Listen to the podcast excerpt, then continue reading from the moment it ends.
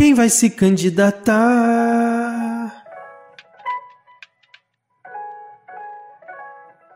Última semana para decidir. Chama os contatinhos ou foge do país. Fingir que não sabe que era da base e que seu partido apoiava o Jair. O seu cercadinho no ano que vem. É cela na papuda e o povo grita amém. E quando o medo bate, quer imunidade. Puli grita fraude, o Nunes Marques vem. E tem a toga pra cobrir os crimes que ele fez. Talvez, se o fungo pede o dinheiro não vem. Oh, Brada, brada, brado, golpe delirante. Olha pra quem lidera e vai dizer: não dá, vai se desesperar. O Ciro poderia desistir e ajudar. Isso eu sei. Mas quanto medo esconde o ódio do PD. ele não vai se vingar, irmão. Ele não vai se vingar, irmão. E quando Lula voltar, vejo ex-juiz tentando escapar. Ele não vai se vingar, não. E quando Lula voltar, já vejo ex-juiz tentando escapar. Quem vai se candidatar?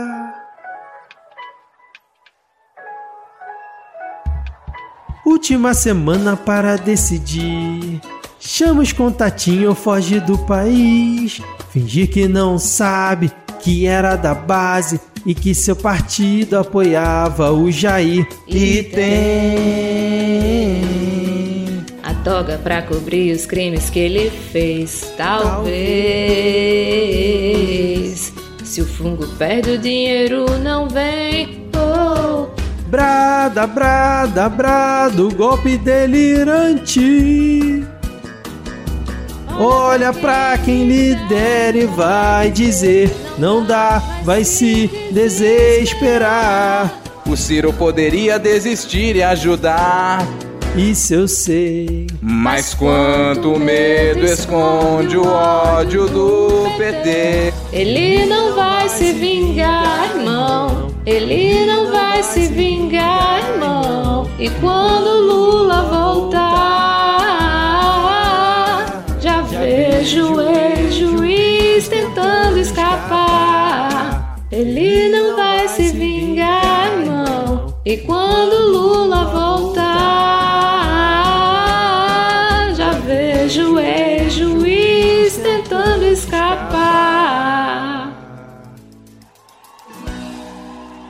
Pensa quando ele voltar.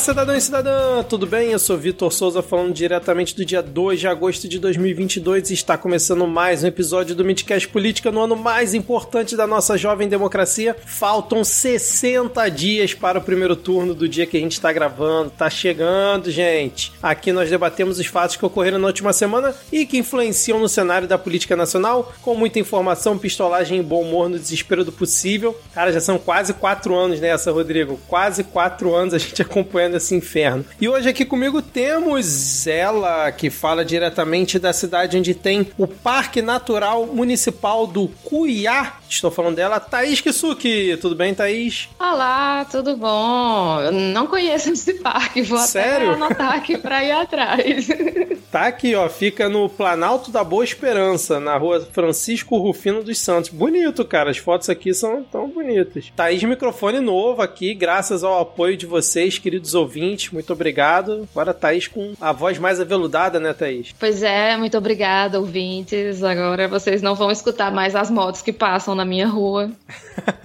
e Thaís prometeu cantar a paródia, hein? Você já ouviu a paródia, então já sabe se ela cantou ou não. E completando o trio de hoje, temos ele aqui sempre animado durante as gravações. Ele fala diretamente da cidade onde tem o Parque Pedra da Cebola. Rodrigo Hipólito, tudo bem, Rodrigo? Cara, eu te dizer que eu não sou animado desse jeito só nas gravações, não, tá? Quem, quem convive aí conhece essa animação. Falando em parque, parque, parque Pedra da Cebola aqui do lado de casa. Bonito parque, cara. 100 Bonito mil metros parque. quadrados. E, cara. Bom, é, ele chama Pedra da Cebola porque em cima do morro que tá no centro do parque tem uma pedra no formato de uma cebola. Essa é a minha cidade. Tô vendo aqui, em frente cara. à Universidade Federal também, cara. É um parque muito bonito, tem vários animaizinhos ali, muitos patos e marrecos para correr atrás de você, porque o marreco é um bicho capcioso. Então, quem tá em Vitória aí é obrigatório frequentar pelo menos alguma vez o, o Parque Pedra da Cebola. Marreco voa, inclusive, né, cara? É sempre bom lembrar que esse, essa Nem estátua... todos. É, nem todos, é. Essa estátua que tem um beija-flor beijando a boca da estátua é o quê, cara? É alguma coisa específica? Ah, cara, não, para de falar de cultura. Isso aqui é sobre política também. Ah, então vamos lá, Rodrigo, que esse final de semana prometeu que vai dar um passeio no Parque Pedra da Cebola aí, para dar uma relaxada aí. Lembrando que se você quiser seguir o Midcast nas redes sociais, nós estamos no Twitter, com o perfil arroba podcastmid. Thaís e Rodrigo, quais são suas arrobas? Eu sou Thaís Kisuki nas redes sociais, Kisuki só com um S. E a minha única rede social é o Twitter, e lá eu sou arroba Lhama na Lama, porque Lhama é o melhor animal. E por favor, continue marcando em postagens com lhamas, eu fico muito feliz. Essa semana teve várias marcações aí, vários vídeos bonitinhos com lhamas, eu agradeço. Você viu a lhama indo pra escola? Sim, uma criança cara, montada na lhama. Uma criança montada numa lhama com um cachorrinho correndo atrás da lhama e da criança indo pra escola. Isso traz paz, é, é mais isso que a gente precisa. Quanto mais lhama, melhor. Quanto mais lhama, melhor. É, o meu é arroba erro500, 500 numeral, para quem quiser me seguir lá. Quem quiser apoiar o Midcast e nos ajudar a comprar novos equipamentos, pagar os futuros psicólogos que vamos ter que frequentar após essas eleições, você pode nos incentivar através do PicPay e do Padrim. No PicPay baixa o aplicativo e aí tem lá os nossos planos de cinco reais, é só procurar pelo Midcast. E no Padrim é padrim.com.br Midcast. Temos também o nosso feed de paródias para você escutar todas as nossas paródias desde 2021. Tá em todos os tocadores de podcast, exceto o Spotify. Agora, sem mais delongas, vamos iniciar o episódio com o bloco. O Beco do Lira.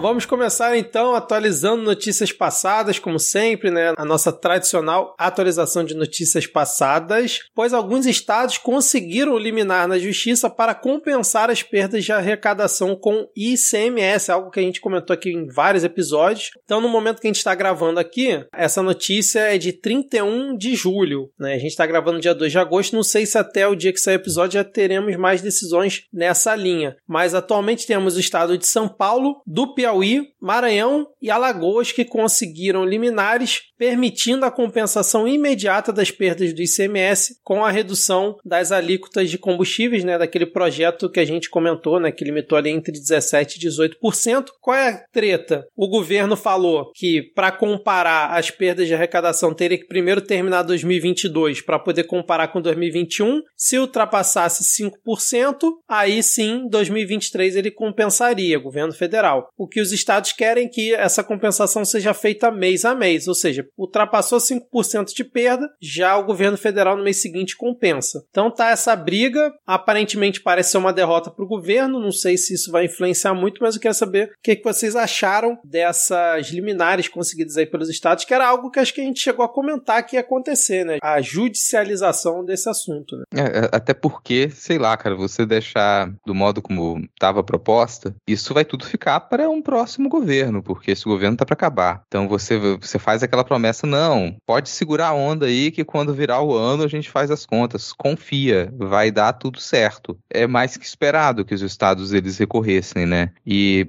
estado que não recorrer, cara, que não tiver essa compensação, vai ter perda grande de arrecadação. Essa é real, assim, ah, tá ali, ah, vai se bater 5%, vai bater, vai bater os 5%. E os estados que não conseguirem essa compensação, compensação vão ter que parar diversos projetos, assim. A gente já comentou isso na, durante a votação dessa proposta, de que muitos projetos dos estados, eles dependem dessa arrecadação do ICMS, então você já faz essa perspectiva de que vai ter que diminuir. O acordo com os estados era não, vocês não precisam se preocupar. Isso aqui vai só para poder é, reduzir os preços agora, mas vocês não vão precisar parar projeto nenhum. Cara, mentira. Se você não garante que você vai ter essa compensação, é mais que certo que vai parar projeto. É uma reclamação que, que, que se tem dessa lei é que é, os estados consideram que ela fere a autonomia dos estados, né? Porque é muito cômodo para o presidente dizer: olha só, eu vou reduzir o preço da gasolina, retirando o imposto, que é um dos poucos de, de arrecadação estadual. Para a população, né? É, população, principalmente a população que apoia Bolsonaro,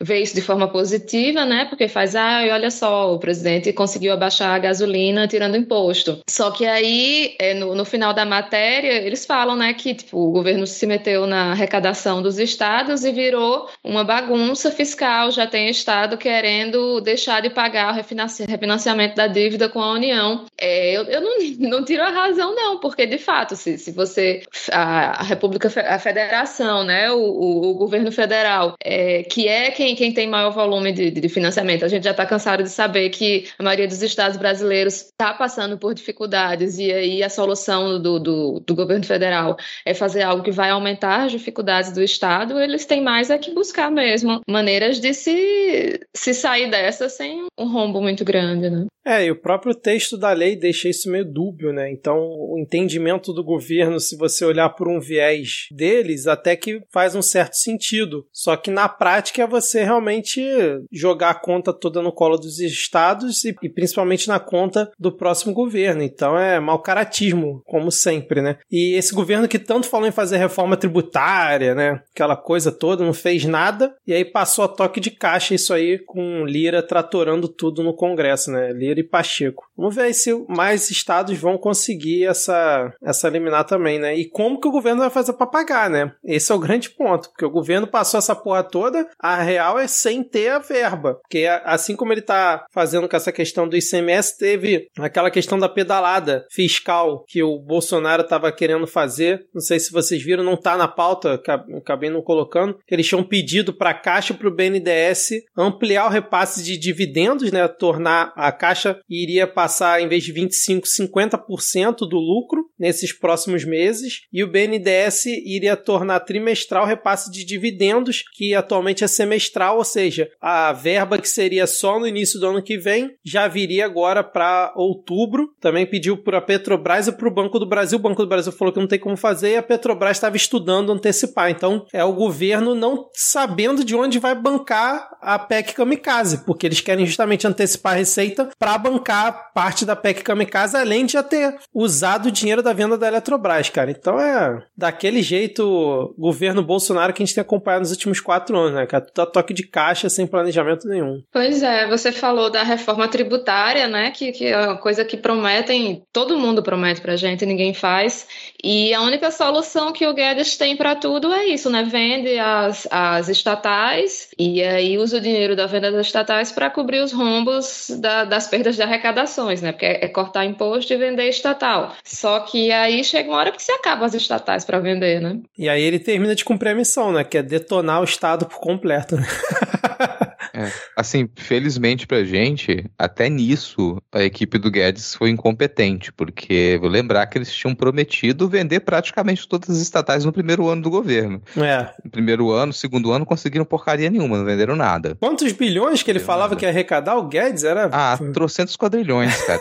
assim, não é à toa que tem o bot do Paulo Guedes no Twitter para poder zoar com isso, porque a cada mês ele parou com isso nesse parou, último é. ano, né? Ele parou, mas era todo mês em uma declaração dele. Não, agora agora a gente vai arrecadar não sei quantos, e não arrecadava nada. A Secretaria de Desestatização lá nunca funcionou, não conseguiu. A gente vê nesse, nesse último ano e meio a toque de caixa ali, o Lira tentar agilizar algumas privatizações, né? Mas isso, se dependesse da equipe do Guedes, não ia rolar nunca, assim. Isso é positivo pra gente, né? Esse nível de incompetência. É. Mas ainda assim, eles conseguiram leiloar parte do Estado. Eles não conseguiram. Como não conseguiram a verba que eles precisavam para poder manter a constante compra, né, do Congresso, eles começaram a retirar isso de outras pastas. Então, você diminui todo tipo de orçamento que seria para necessidades básicas do Estado, que vai de funcionalismo público, reajustes do funcionalismo público que eram necessários, saúde, educação, contingenciados de cá e de lá, para poder manter essa estrutura de pagamento ao Congresso para aprovar uma outra medida. Esse dinheiro todo ele foi para aprovar algumas reformas ultraliberais ali, no segundo ano do governo principalmente, e depois daquilo você já começou a fazer um planejamento para as eleições. Fora isso, acabou, não tem mais. O governo Bolsonaro não conseguiu realizar dos seus planos ali nenhum desses ali. Travou com tudo, felizmente pra gente eles foram incompetentes. O triste é que ainda assim a gente perdeu muita coisa nesse mandato, né? É, não que eu tenha alguma esperança que se realmente se confirmar essas pedaladas que o governo está tentando fazer, se vai dar em alguma coisa, né, futuramente, principalmente depois que o fungo presidencial sair. Mas eu tô curioso para ver a opinião de Janaína Pascoal,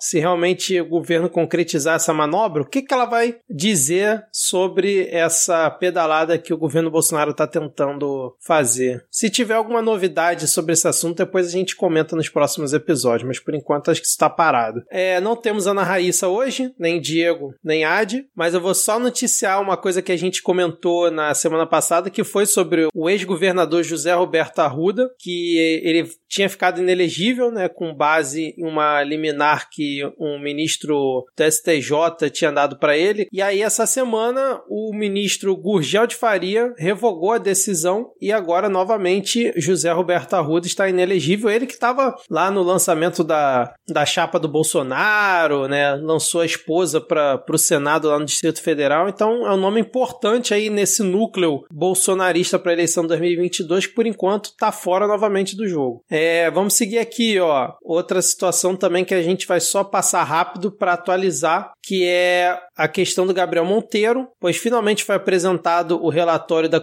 do Conselho de Ética da Câmara de Vereadores aqui do Rio, onde o Chico Alencar é o presidente, né? E nesse relatório eles vão pedir a cassação, né? Estão pedindo a cassação do Gabriel Monteiro por quebra de decoro parlamentar. E agora os próximos passos, né? Hoje é ser lido esse relatório, e aí eles vão agora dá cinco dias para o Gabriel apresentar suas alegações finais, né, com base nesse relatório. Depois disso, o Conselho de Ética se reúne para votar e determinar a punição que vai ser dada para ele ou não, porque logo em seguida isso vai a plenário e aí o plenário decide se ele é inocente, culpado, se ele vai receber só uma suspensão, se vai ser caçado, enfim. Mas o grande pulo do gato é, se por acaso ele não for caçado antes do início do processo eleitoral, ele vai poder disputar as eleições de outubro. Então, assim, o prazo é muito curto. Se ele obtiver o registro da candidatura aprovado pela Justiça Eleitoral e não for cassado antes disso, ele pode disputar normalmente o cargo de deputado federal que ele vai disputar e eu acredito que ele vai conseguir se eleger, infelizmente. Querem comentar alguma coisa ou podemos seguir? Rodrigo e Thaís balançaram a cabeça falando que não tem nada para comentar, então vamos seguir aqui, pois aconteceu uma situação curiosa que eu confesso que eu não me recordo de já ter visto isso. Eu quero saber se vocês já viram isso acontecer antes. Que foi a PGR criticando o ministro do Supremo Tribunal Federal abertamente. Pois a nossa queridíssima Lindora Araújo, comentamos muito semana passada sobre ela, ela disse que o Xandão violou o sistema acusatório que confere ao Ministério Público a responsabilidade de conduzir o um inquérito, pois ele tinha determinado novas diligências em investigação contra o Bolsonaro. Ela, além de ter arquivado outras investigações que tinham contra o Bolsonaro, além das que a gente comentou semana passada, né, da questão da CPI, ela também fez essa crítica aberta e escrachada armada contra o Alexandre de Moraes. Vocês já viram isso acontecer? Se recordam de um, uma PGR? Porque o Aras acho que está de férias, né? Então ela está no lugar dele. Uma PGR acusando, assim, um ministro do Supremo Tribunal de estar tá fazendo algo ilícito? Cara, a gente já viu caso, sei lá, de, de PGR querer ir armado, né? Sim, mas depois. Mas depois, é, a gente precisa saber depois, é. Eu acho que talvez para isso a gente precisaria voltar na época do FHC e ver se aconteceu alguma coisa similar, mas eu duvido muito, porque na época os ânimos eram outros, né? E, cara, é um caso ridículo, assim, de você pensar. E não é nem discutir se processualmente é, a vice-procuradora estava com razão ou não, sabe? Porque seria isso. Ah, já pediu o arquivamento dessas investigações, então, para o ministro pedir, fazer novas diligências, ele teria que pedir autorização da PGR, né? Para abrir as investigações, para que isso fosse possível, e não. Já vai, faz as diligências e já, é, apesar da, da repetição aí desses arquivamentos. Então, não vamos discutir se ela está correta ou não, mas que é um tanto constrangedor você pensar numa situação como essa, que você tem um ministro do STF, que repetidamente pede que se abram investigações e se verifiquem possíveis crimes cometidos pelo presidente da República, e a PGR se nega terminantemente a investigar e fala: não, arquiva e ponto final. Ah, qual a justificativa para arquivar? Ah, ele não queria realmente cometer crime, não. Ele acreditava que ele estava fazendo certo, pô, deixa abaixo. Que não é uma justificativa cabível. Então você começa a ter ali uma cisão que, entre os poderes que é muito perigosa, cara. Porque a gente critica também, às vezes, as ações do STF aqui, mas você já não segue o que seria prescrito para um processo legal na PGR quando você ignora a quantidade de denúncias que se tem ignorado, assim. E aí você obriga o STF a tomar certas ações. E quando o STF toma certas ações, de certa maneira obriga a PGR a responder no tom elevado também. E a coisa começa a, a fugir do que a gente imaginaria que seriam, né? Essas relações ali mais frias, mais determinadas pelo texto da lei. E eu, assim, você vê o texto texto e é meio constrangedor, porque abre aspas, né, o texto da, da vice-procuradora. É, no caso concreto, o iminente ministro relator, data vênia com devida licença, acabou por violar o sistema processual acusatório na medida que decretou diligências investigativas e compartilhou provas de ofício sem prévio requerimento do titular da ação penal pública e até mesmo da autoridade policial que reputou concluída a investigação, além de não apreciar a promoção do arquivamento do Procurador-Geral da República, que é meio que você dizer, olha, eu vou te ensinar como trabalhar trabalhar, ministro, porque pelo visto você não sabe qual é o seu papel. Ponha-se no seu devido lugar, senta lá. É, é, assim, em termos de juridiquês, é assim que você escreve, senta lá, Moraes. Você faz um parágrafo inteiro com palavras estranhas. Eu fico só imaginando como seria Lindor Araújo com o Moro, na época, juiz Moro, né? Porque o Moro fazia exatamente tudo que ela tá criticando aqui, né? Mas assim, bem lembrado, Vitor, porque eu, eu até deixar passar isso, cara. Assim, qual o comportamento que ele passou a ser esperado de um juiz? E isso popularmente é o comportamento do Sérgio Moro, que não se comportava como um juiz, no fim das contas, né? Então, também a gente não deveria normalizar isso, não, não, não deveria normalizar que um juiz se comportasse como o Sérgio Moro se comportou. Mas é curioso de perceber que muita gente que apoiava aquele tipo de comportamento, agora, quando observam isso sendo utilizado na contramão, ficam extremamente revoltados, assim. E não é positivo em nenhum dos casos. É, mas a gente não pode esquecer o erro primário aqui, que é você ter tantos pedidos de investigação, tantos indícios de crime cometido e a PGR ela continua silenciar ou continua a arquivar esse, esses pedidos de investigação. Esse é o problema inicial que a gente tem aqui. É isso aí, cara. Vamos ver como é que vai ficar essa animosidade entre os poderes daqui para frente. Falei bonito agora, engastei o português, cara. Bom, seguindo aqui para o nosso próximo tópico, esse é um governo que dizia que a mamata acabou, que não ia mais dar dinheiro para fazer propaganda e eis que saiu a notícia que só nesse ano de 2022, por coincidência um ano eleitoral, né, como bem disse aqui o camarote da República no Twitter, a Secom pagou nada mais nada menos que 89 milhões de reais para a realização de três campanhas publicitárias para elogiar a gestão de Jair Bolsonaro como presidente do Brasil. E aí aqui, ó, por meio da Lei de Acesso à Informação, o Ministério das Comunicações declarou o seguinte: informamos que as ações publicitárias intituladas governo fraterno, governo trabalhador e governo honesto integraram uma única campanha cujas temáticas abarcavam esses três eixos estratégicos, fecha aspas. Do valor total dos 83 milhões, 6 milhões foram para Facebook, Instagram, Twitter, LinkedIn, TikTok, 660 mil para divulgação no YouTube e os gastos com a produção ficaram em torno de 5,6 milhões. Eu queria perguntar para vocês, vocês viram alguma dessas propagandas por aí? E vocês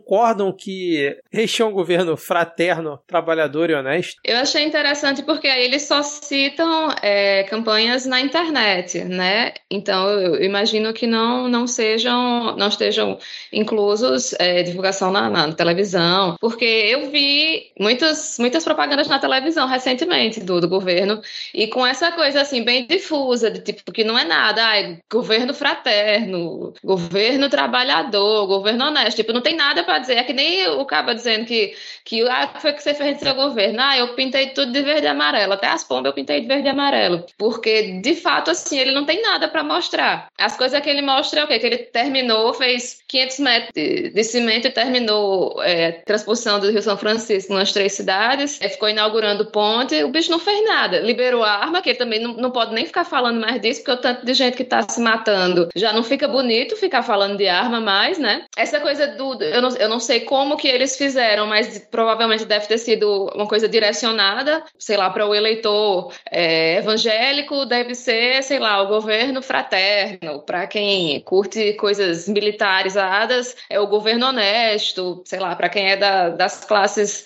menos favorecidas, governo trabalhador. E aí tentar apelar para o, o, o, o, emocional, né? Para o, o moral, para essas questões, porque mostrar mesmo ele não, não tem o que mostrar, né? Ficar mostrando o vácuo que foi esse governo dele. Não, e eu fico imaginando, Thais, antes do Rodrigo comentar, como é que não foi direcionada essas campanhas na internet. Deve ter sido, ó, canal do Alexandre Garcia, o canal da que ela te atualizei, deve ter sido bem específico para o bota num canal de esquerda também, né? O cara de esquerda vai ganhar, mas o pessoal vai ter que assistir meu anúncio, igual o Brasil Paralelo faz, então não duvido nada que tenha sido isso. E só para complementar, na reportagem da agência pública, que foi quem trouxe essa informação, o governo pagou 16 milhões para Globo, 15,5 milhões para SBT, 12,1 milhões para Record. E o Facebook foi a quarta mídia mais bem paga, eles usaram 3,6 milhões só no Facebook. E assim, gente, governo gastar para divulgar as coisas que o governo faz não é errado, não é. E é até uma obrigação. O governo ele tem que divulgar o que tem sido feito com, com o dinheiro público. O estranho é o ponto que Thaís comentou, que não tem o que ser divulgado. O governo não divulga o que ele fez, ele faz uma campanha, é, uma campanha política muito baseada em, em princípios morais ali, o que, que se considera que seja um governo bom por vir, que o governo já passou, e num ano eleitoral, que isso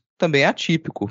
Você vai fazer um investimento público grande para poder divulgar o governo num ano eleitoral? É campanha política. Então é nesse sentido que a reportagem da, da pública ela escancara esses gastos também. E é, mas é engraçado, você, enquanto você lia os títulos das campanhas, cara, eu ria, porque que tipo de governo é esse que precisa fazer investimento para mostrar, olha, governo trabalhador, deixa eu mostrar para vocês que a gente Sim. trabalha, olha, o governo honesto, eu preciso afirmar que a gente é honesto, porque se eu não afirmar, ninguém vai dizer. É. Se eu não gastar 89 milhões milhões para poder afirmar para as pessoas que eu trabalho, ninguém vai acreditar. Por que será? Exatamente. E, só, assim, isso é um gasto alto? É. Provavelmente é um gasto ainda bem mais baixo do que o cartão corporativo do presidente tem só com viagem e, e passeio de jet ski. É, exatamente. Eu concordo com o Rodrigo nessa questão da publicidade do governo, que é necessária. Inclusive, o governo Bolsonaro, até a última vez que eu vi, tinha gasto relativamente menos do que os governos anteriores, mas para mim a questão também é o discurso discurso, né? Que eles sempre falam que não, acabou a mamata da. Agora a Globo já é mais bem paga né, em recursos da Secom e eles ampliaram nesse último ano consideravelmente os valores, apesar de ainda estar abaixo dos governos anteriores. Então, assim, a realidade acabou se impondo, né? Justamente para o governo tentar vender uma imagem que não conseguiu ao longo desses últimos anos, porque realmente não fez nada e quando entregou, só entregou merda para a população, né, cara? Vou te dizer até, Vitor, que me surpreende não ter aí nessa lista é, o pagamento para alguma empresa para fazer um aplicativo porque tudo desse governo tinha um aplicativo que ele ia funcionar durante um mês, dois meses, não ia funcionar. E aí você gastava sabe-se lá quanto, porque não vi também mostrar em nenhum lugar quanto que se gastou para fazer essa caralhada de aplicativos para qualquer coisa. Então, não me surpreenderia ter um aplicativo governo trabalhador.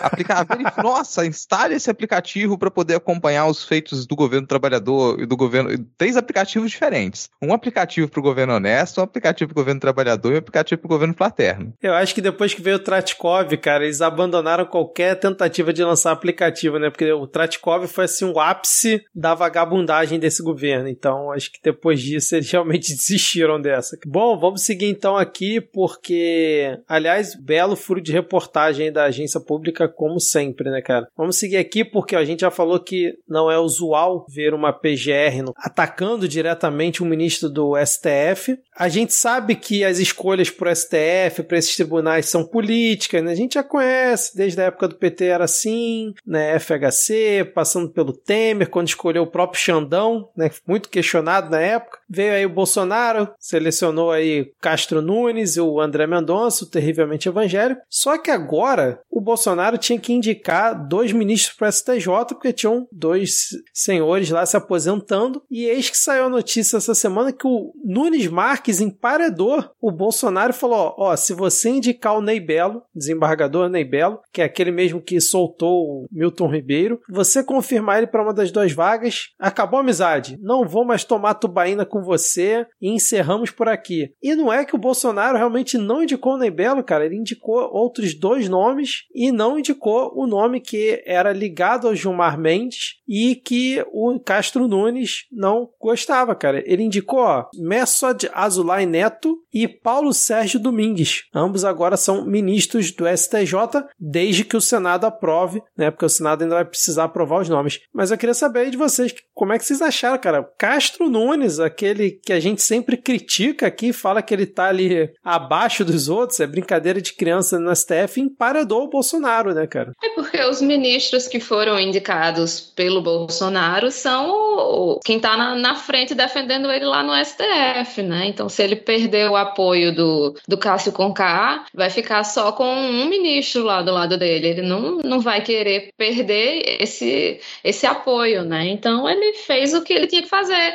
E, sinceramente, para ele não deve ser tão, tão importante, mais importante para ele indicar essa outra pessoa do que ter o, o, o Nunes Marques ao lado dele, né? Para ele isso é claramente uma, uma prioridade maior. Então, faz sentido. Queria que, que eles tivessem brigado, né? Para eles ter menos um aliado no STF, mas infelizmente era fez o que, que devia fazer para se, se manter protegido, né? Lembrando que ó, o Ney Belo ele tinha o apoio do Gilmar Mendes e de Frederico Assef. É sempre bom importante frisar isso. É, acho que isso escancara um pouco da crise dentro do STF mesmo, cara. E eu não vou dizer que isso seja incomum, não acompanho isso, mas não acho improvável que em, em indicações em outros momentos você tenha uma pressão de um ou outro ministro em, em favor de uma outra indicação, assim. Mas nesse caso a gente já acompanha uma rixa entre o Nunes Marques e os demais ministros do STF, porque, bom, ele não consegue acompanhar o ritmo ali. Ele era o ministro super produtivo, né? A pessoa que entrou lá falou, nossa, é, 300 processos passam na minha mão em questão de minutos e eu já resolvo tudo, era, era essa superprodução. Mas na hora que chegou realmente no STF, ele não conseguiu acompanhar o nível das discussões. E em alguns casos ele foi realmente humilhado. Eu imagino que isso tenha contribuído bastante para o sentimento dele com relação ao Alexandre de Moraes, principalmente. E isso, para mim, soa nesse sentido mais como uma vitória parcial dele nessa briguinha que eles vão manter durante anos. Acho que a gente pode esperar que a gente vai ter outros, outras rixas aí, né? Outras rinhas entre o Nunes Marques e alguns dos outros ministros. Concordo com o Thaís assim, que pro presidente isso não deve fazer muita diferença, mas publicamente soa como uma espécie de humilhação ali. Peraí, você olha só como é que você é controlado. Cadê o seu poder sobre o STF? Você não era o cara, você não era o machão que batia de frente com o STF fala: sou independente, não interessa o que o STF diga, eu não vou cumprir, eu vou subir no palanque e falar, eu faço mesmo. E aí, na hora que vem uma pressão do seu indicado, que até então parecia para todo mundo que ele era o seu refém, que ele foi colocado lá para seguir as suas ordens e agora você é o subalterno. Então quer dizer que o Bolsonaro é um subalterno de um ministro do STF. É isso. Ele foi reduzido a seguir as ordens do ministro do STF de bico calado, porque ele não falou nada depois disso. Exatamente, cara. Exatamente isso. Concordo com você. E, pô, ele foi contra uma indicação de Flavinho Desmaio e Frederico SF. Não foi qualquer indicação, não, cara. Né? E Belo tinha ali dois padrinhos fortes e mesmo assim o Nunes Marques conseguiu vencer e botar o indicado dele, cara. Vamos ver como é que serão as cenas aí dos próximos capítulos. Lembrando que provavelmente o Senado vai aprovar sem sem estresse nenhum, né, cara? O Senado que aprovou a recondução do Aras, imagina aprovar dois nomes indicados pelo Bolsonaro para o STJ. Próximo tópico aqui, cara, é mais um daqueles que a gente acha que já tinha sumido do radar, a gente não é mais falar sobre isso, eis que ele de repente volta, do nada aparece, que é o seguinte, ó. Câmara dos Deputados acelera a votação de projeto que tira poder de governadores sobre as PMs às vésperas da campanha. A gente já tinha comentado isso há um tempo atrás, o negócio meio que morreu, assunto morreu, porque teve pressão de governadores, mas agora volta essa ideia do projeto de lei que institui a lista tríplice para escolha de comandantes gerais, confere mandato de dois anos e dá autonomia orçamentária às PMs. E segundo a reportagem aqui do Estadão, a tendência é de aprovação da matéria parece que ia ser marcado para votar isso hoje na Câmara dos Deputados. Eu confesso que eu não acompanhei, não sei se vocês acompanharam, não sei se até o lançamento do episódio já vai ter alguma atualização, mas a ideia basicamente é essa que eu comentei, né? O projeto de lei institui essa lista tríplice, então vai ter uma votação secreta dentre os oficiais das PMs que escolhem essa lista tríplice e levam até o governador para o governador escolher qual vai ser o comandante, e aí, obrigatoriamente, ele teria mandato de dois anos e permitiria também esse comandante é, traçar ali um orçamento, vamos dizer assim, das PMs em questão, e isso tiraria praticamente todo o poder do governador, que hoje em dia pode indicar quem ele quiser e não tem mandato, né? Ele pode tirar o cara a hora que quiser também, como até diz aqui na reportagem, que especialistas acreditam que isso vai justamente aumentar a politização dentro da, das próprias PMs, porque aí você vai ter uma disputa, né, dentro, interna para ver quem consegue ganhar mais votos para poder estar tá dentro da lista tríplice, né? Como é que vocês viram essa questão surgir do nada novamente, mais um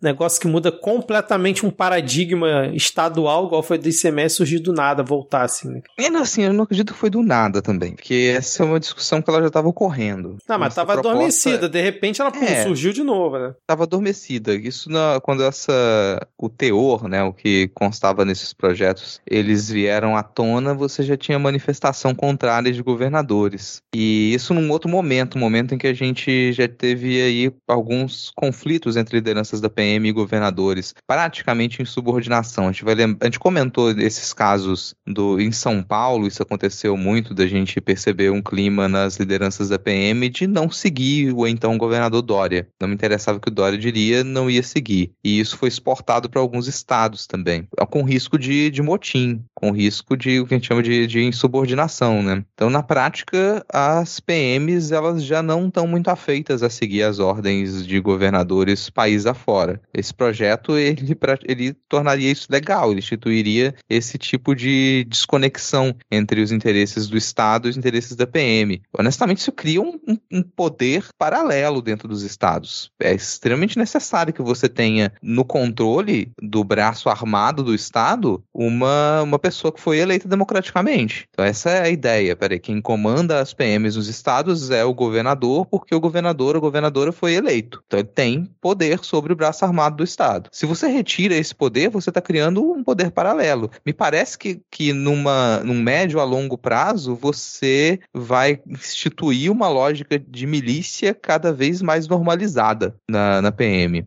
Olha o Rio e de é Janeiro é possível... de novo, Rodrigo. Pois é, o Rio de Janeiro, a, a, é, a, polícia independente do Rio de Janeiro, legalizada ou não, é assim que ela funciona. E é assim que, nesse caso, vai tender a funcionar em outros estados também. E é isso provavelmente vai ser aprovado, talvez com algumas modificações, porque o projeto original, ele não era tão detalhado, ele não não dava tanta liberdade para essa eleição da lista tríplice e também não retirava o poder dos governadores de destituir uma liderança da PM do cargo, como é o que acontece agora. Não exatamente retira o poder, mas para que um governador ele, ele destitua uma liderança da PM, vai ter que ter a aprovação da maioria dos deputados estaduais agora. Dificulta muito a coisa. Nesse sentido, dá para dizer que sim, você está politizando ainda mais o trabalho da PM, porque qualquer modificação que você tem que fazer vai depender dessa articulação política nas assembleias legislativas. Obviamente, as, as polícias vão ter interesse em fazer essa articulação política para poder determinar quem vai estar tá ou não na liderança. É isso quem colocou essa proposta no projeto de lei foram é, dois parlamentares PMs, assim, ex-PMs, né? Lembrar o nome deles agora, que foi o, o projeto original era de do deputado José Nel, lá de Goiás. E ele teve essas modificações depois de pressão da base bolsonarista e elas foram inseridas pela Major Fabiana, do PL do Rio de Janeiro, e o Cabo Júnior Amaral, do PL de Minas Gerais. Então, é duas figuras da base bolsonarista que elas inseriram essas modificações mais agressivas nesse projeto, que se, se aprova esse primeiro passo, cara, o que vem depois ali é difícil até de imaginar. É, eu acho que eu não tenho muito além do que comentado, que já foi dito pelo Rodrigo, não. É o, o panorama é, é, esse, né? A, a, as PMs elas já, já estão é, muito infiltradas, principalmente da ideologia bolsonarista. E quando eu falo ideologia bolsonarista, não é só, ah, é porque é alguém de direita e a PM não pode é, apoiar ninguém de direita. Obviamente não é isso. A gente sabe que o bolsonarismo é um, um, uma visão de mundo fascista e é muito perigoso é, que essa ideologia fascista estando tão presente dentro das PMs, eles tenham não só essa autonomia, mas que misturem e que insiram ainda mais a política dentro da, da, das PMs. Então, se, se já está difícil é, haver algum controle, né, a gente vê governadores tentando amansar a PM, é, dando aumentos de salários, tentando de alguma forma ter algum controle, mesmo tendo teoricamente o, o controle, o poder sobre a PM, né, havendo essas, essas mudanças, realmente é muito grande o, o risco do, do Estado brasileiro ficar ainda mais intensamente refém da milícia. Perfeito, Thaís, perfeito. Não que eu espere muito do Senado alguma coisa, mas esse é um daqueles projetos que eu torço para que fique ali parado no Senado por um bom tempo e um belo dia seja esquecido, porque da Câmara realmente não dá para esperar nada e provavelmente, como o Rodrigo falou, deve ser aprovado uma porcaria dessa que só tende a piorar a situação ainda mais, né, cara? É, realmente eles querem ser um poder quase que independente, né? As PMs dos estados, né, cara? Então, realmente complicado demais. Vamos ver como é que vai ficar isso. Não teve a votação hoje, não, né? Vocês viram isso? Cara, eu não acompanhei, não. Pelo menos até o momento em que eu tava,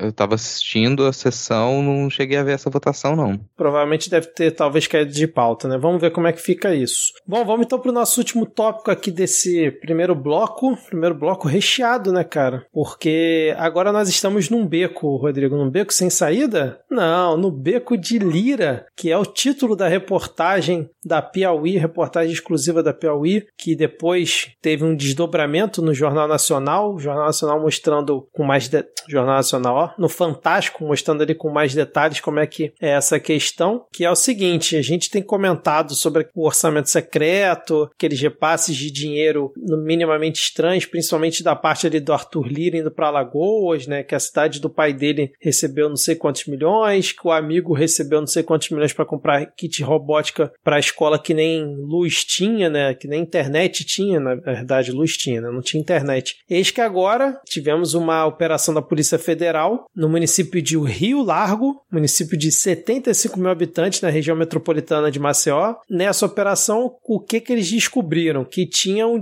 esquema de desvio de dinheiro de recursos vindos da esfera federal para as áreas de saúde, educação e assistência social do município, só que os pagamentos eram feitos exatamente para duas empresas e justamente as verbas voltavam para o gabinete do prefeito. E quem é esse prefeito? É o prefeito, cadê? Gilberto Gonçalves, que é parça de Arthur Lira. Então, assim, nos últimos anos a cidade cresceu absurdamente em verba federal é, recebida de emendas, e aí o esquema era tão bizarro que saiu um carro da prefeitura, ia para um beco, por isso que o nome é Beco do Lira, e saiu um outro carro do banco com os representantes dessas empresas eles sacavam todo dia 49 mil reais. Era sempre 49 mil, porque se sacar 50, bate lá no COAF. Então o cara ia lá, sacava 49 mil, pegava o carro. No mesmo momento que ele estava saindo, saiu o carro da prefeitura, eles se encontravam num beco e o cara passava um saco de dinheiro para outro carro e esse carro ia e voltava para a prefeitura. A Polícia Federal acompanhou por quatro dias seguidos as câmeras de segurança e era justamente esse mesmo trajeto que era feito. Então o esquema é esse: um amigo do Arthur Lira,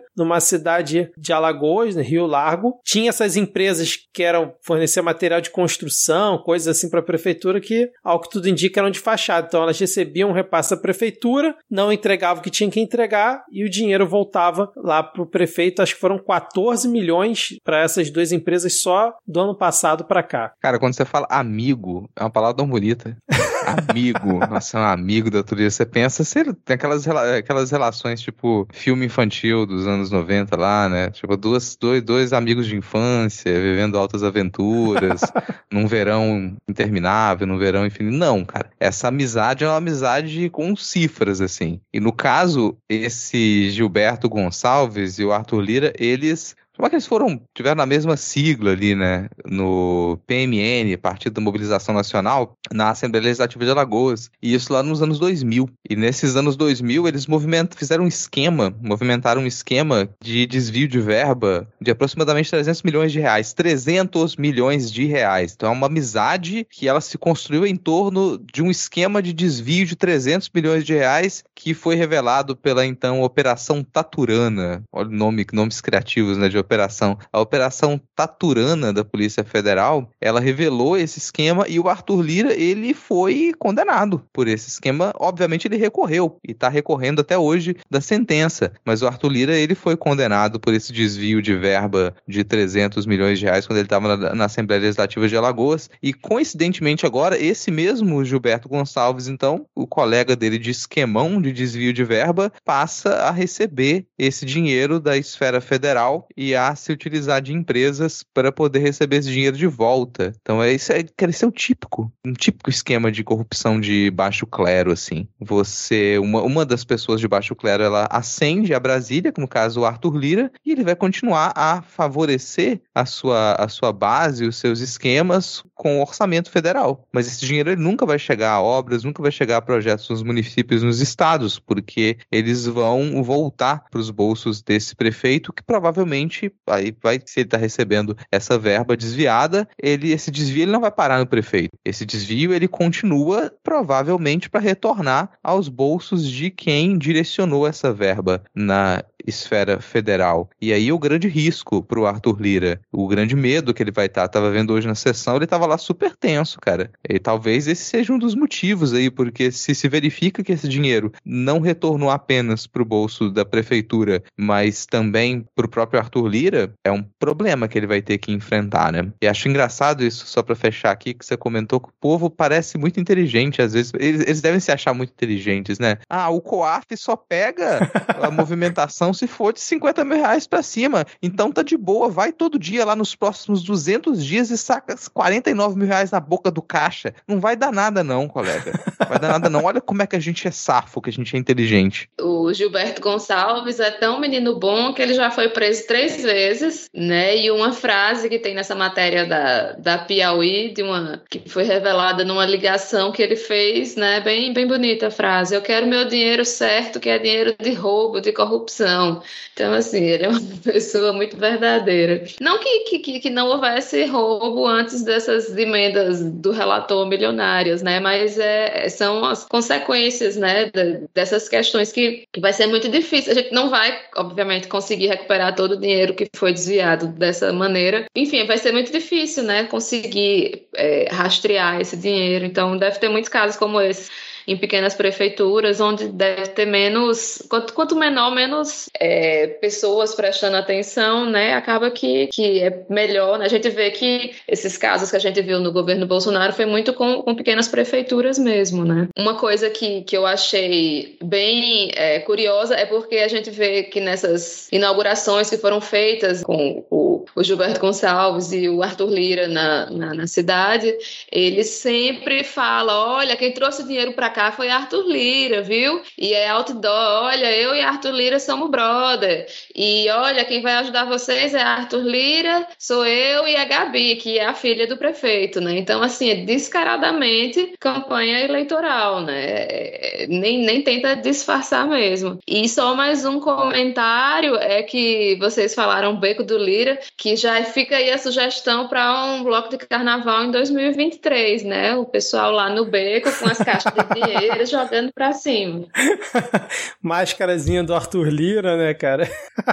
e a Thaís, Exatamente. a Thaís comentou da propaganda eleitoral. Na matéria da Piauí tem um outdoor que eles botaram lá na cidade, que é de um lado tá o Gilberto Gonçalves, o prefeito, aquele, aquele bigodão clássico, né, estilo ratinho. Do outro lado tá o Arthur Lira, e aí no meio tá escrito assim: a saúde em Rio Largo tem a força do trabalho de, do deputado Arthur Lira. Obrigado. E aí eu tava vendo aqui ainda nessa reportagem que o Arthur Lira, né, com essa questão do orçamento secreto, ele destinou cerca de 9 milhões para Rio Largo e, cara, bastou 24 dias pro dinheiro cair na conta lá da prefeitura, cara. 24 dias o Arthur Lira conseguiu liberar aí, ó, passe de mágica, 9 milhões para a cidade. Realmente é, é muita eficiência e, e, trabalho duro. Aproveitando que a Thaís comentou essa questão da propaganda descarada e tal, vocês viram o vídeo do Arthur Lira na igreja e o bispo tava pedindo dinheiro? É, dinheiro, só, ia, só era para falar de Jesus e Arthur Lira na igreja dele, né? Assembleia de Deus de Madureira, eu acho, nas igrejas dele em Alagoas. Vocês viram esse vídeo, cara? Que coisa grotesca. Não, não vi. Agora, pô, quando é que vai acabar essa história de, de, de pedir voto para político dentro da igreja, hein? É muito, muito surreal isso, muito bizarro. E o pior de tudo é que, que funciona, né? Isso é que dá mais raiva. É, exatamente. Pô, vou mandar para vocês depois. Foi até o Estadão que divulgou um tempo atrás, mas aí voltou a circular o vídeo. O bispo na maior cara de pau chama um pastor da igreja dele e fala: Olha só, na minha igreja você só tem que falar de Jesus e Arthur Lira esse ano. Se não, ó, tem lá um trabalho missionário lá no Nepal, se você quiser ir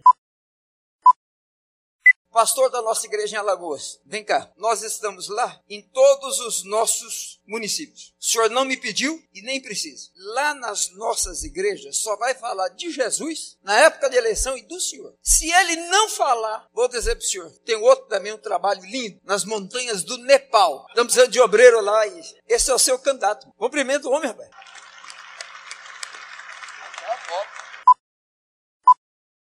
Tipo, na cara de pau, assim, sem menor cerimônia. Como diz o Rodrigo aqui quase toda semana, eles agora cometem crimes sendo gravados, sem o menor pudor e tá tudo certo, cara. Impunidade é certa para essa galera. Fechamos. Pode não ser um governo honesto, mas é um governo sincero. É, exatamente, cara. Sinceridade acima de tudo. Rodrigo, fechamos esse nosso primeiro bloco e vamos para onde agora, cara? Escrevo-te essas mal traçadas linhas, meu amor, porque veio a saudade visitar meu coração. Espero que desculpes os meus erros por favor, nas frases dessa carta, que é uma prova de afeição.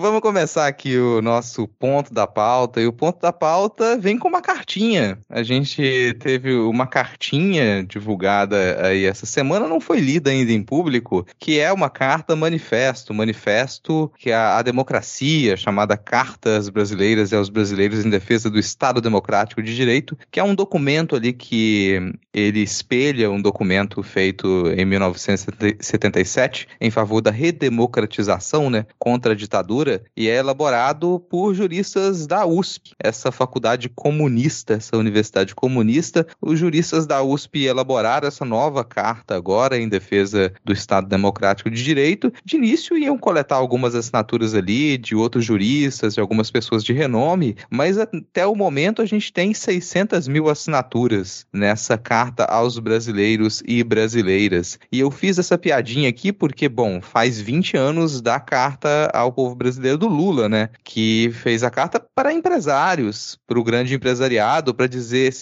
fica de boa que eu não vou fazer nenhuma revolução, não vou instituir um Estado total, um Estado socialista, comunista no Brasil. Eu tô com vocês aí, eu vou manter o neoliberalismo vigente. E 20 anos depois, agora você tem algumas respostas a isso, porque além dessa carta de juristas da USP, que no fim das contas é uma carta contra as ameaças golpistas do Bolsonaro, a gente também tem uma carta, um manifesto da Febraban e da Fiesp, que ainda está para ser divulgada. A Febraban, que é a Federação Brasileira de Bancos, e a conhecida Fiesp, né, a Federação das Indústrias do Estado de São Paulo. Quer dizer, o grande empresariado agora vai fazer uma carta em resposta para o Lula 20 anos depois. É uma comunicação um pouco né, longeva, mas é assim que funciona quando você se comunica por missivas. Você manda uma carta em 2002 e te respondem em 2022. Eu acho irônico isso agora, honestamente, assim, você eles precisarem agora fazer uma carta para dizer, não, a gente não vai apoiar essas ameaças golpistas, o que nesse caso significa que a gente vai reconhecer e a gente fica até feliz que tenha um novo governo Lula para a gente voltar a ter a economia funcionando. E isso repercutiu na, no Planalto, porque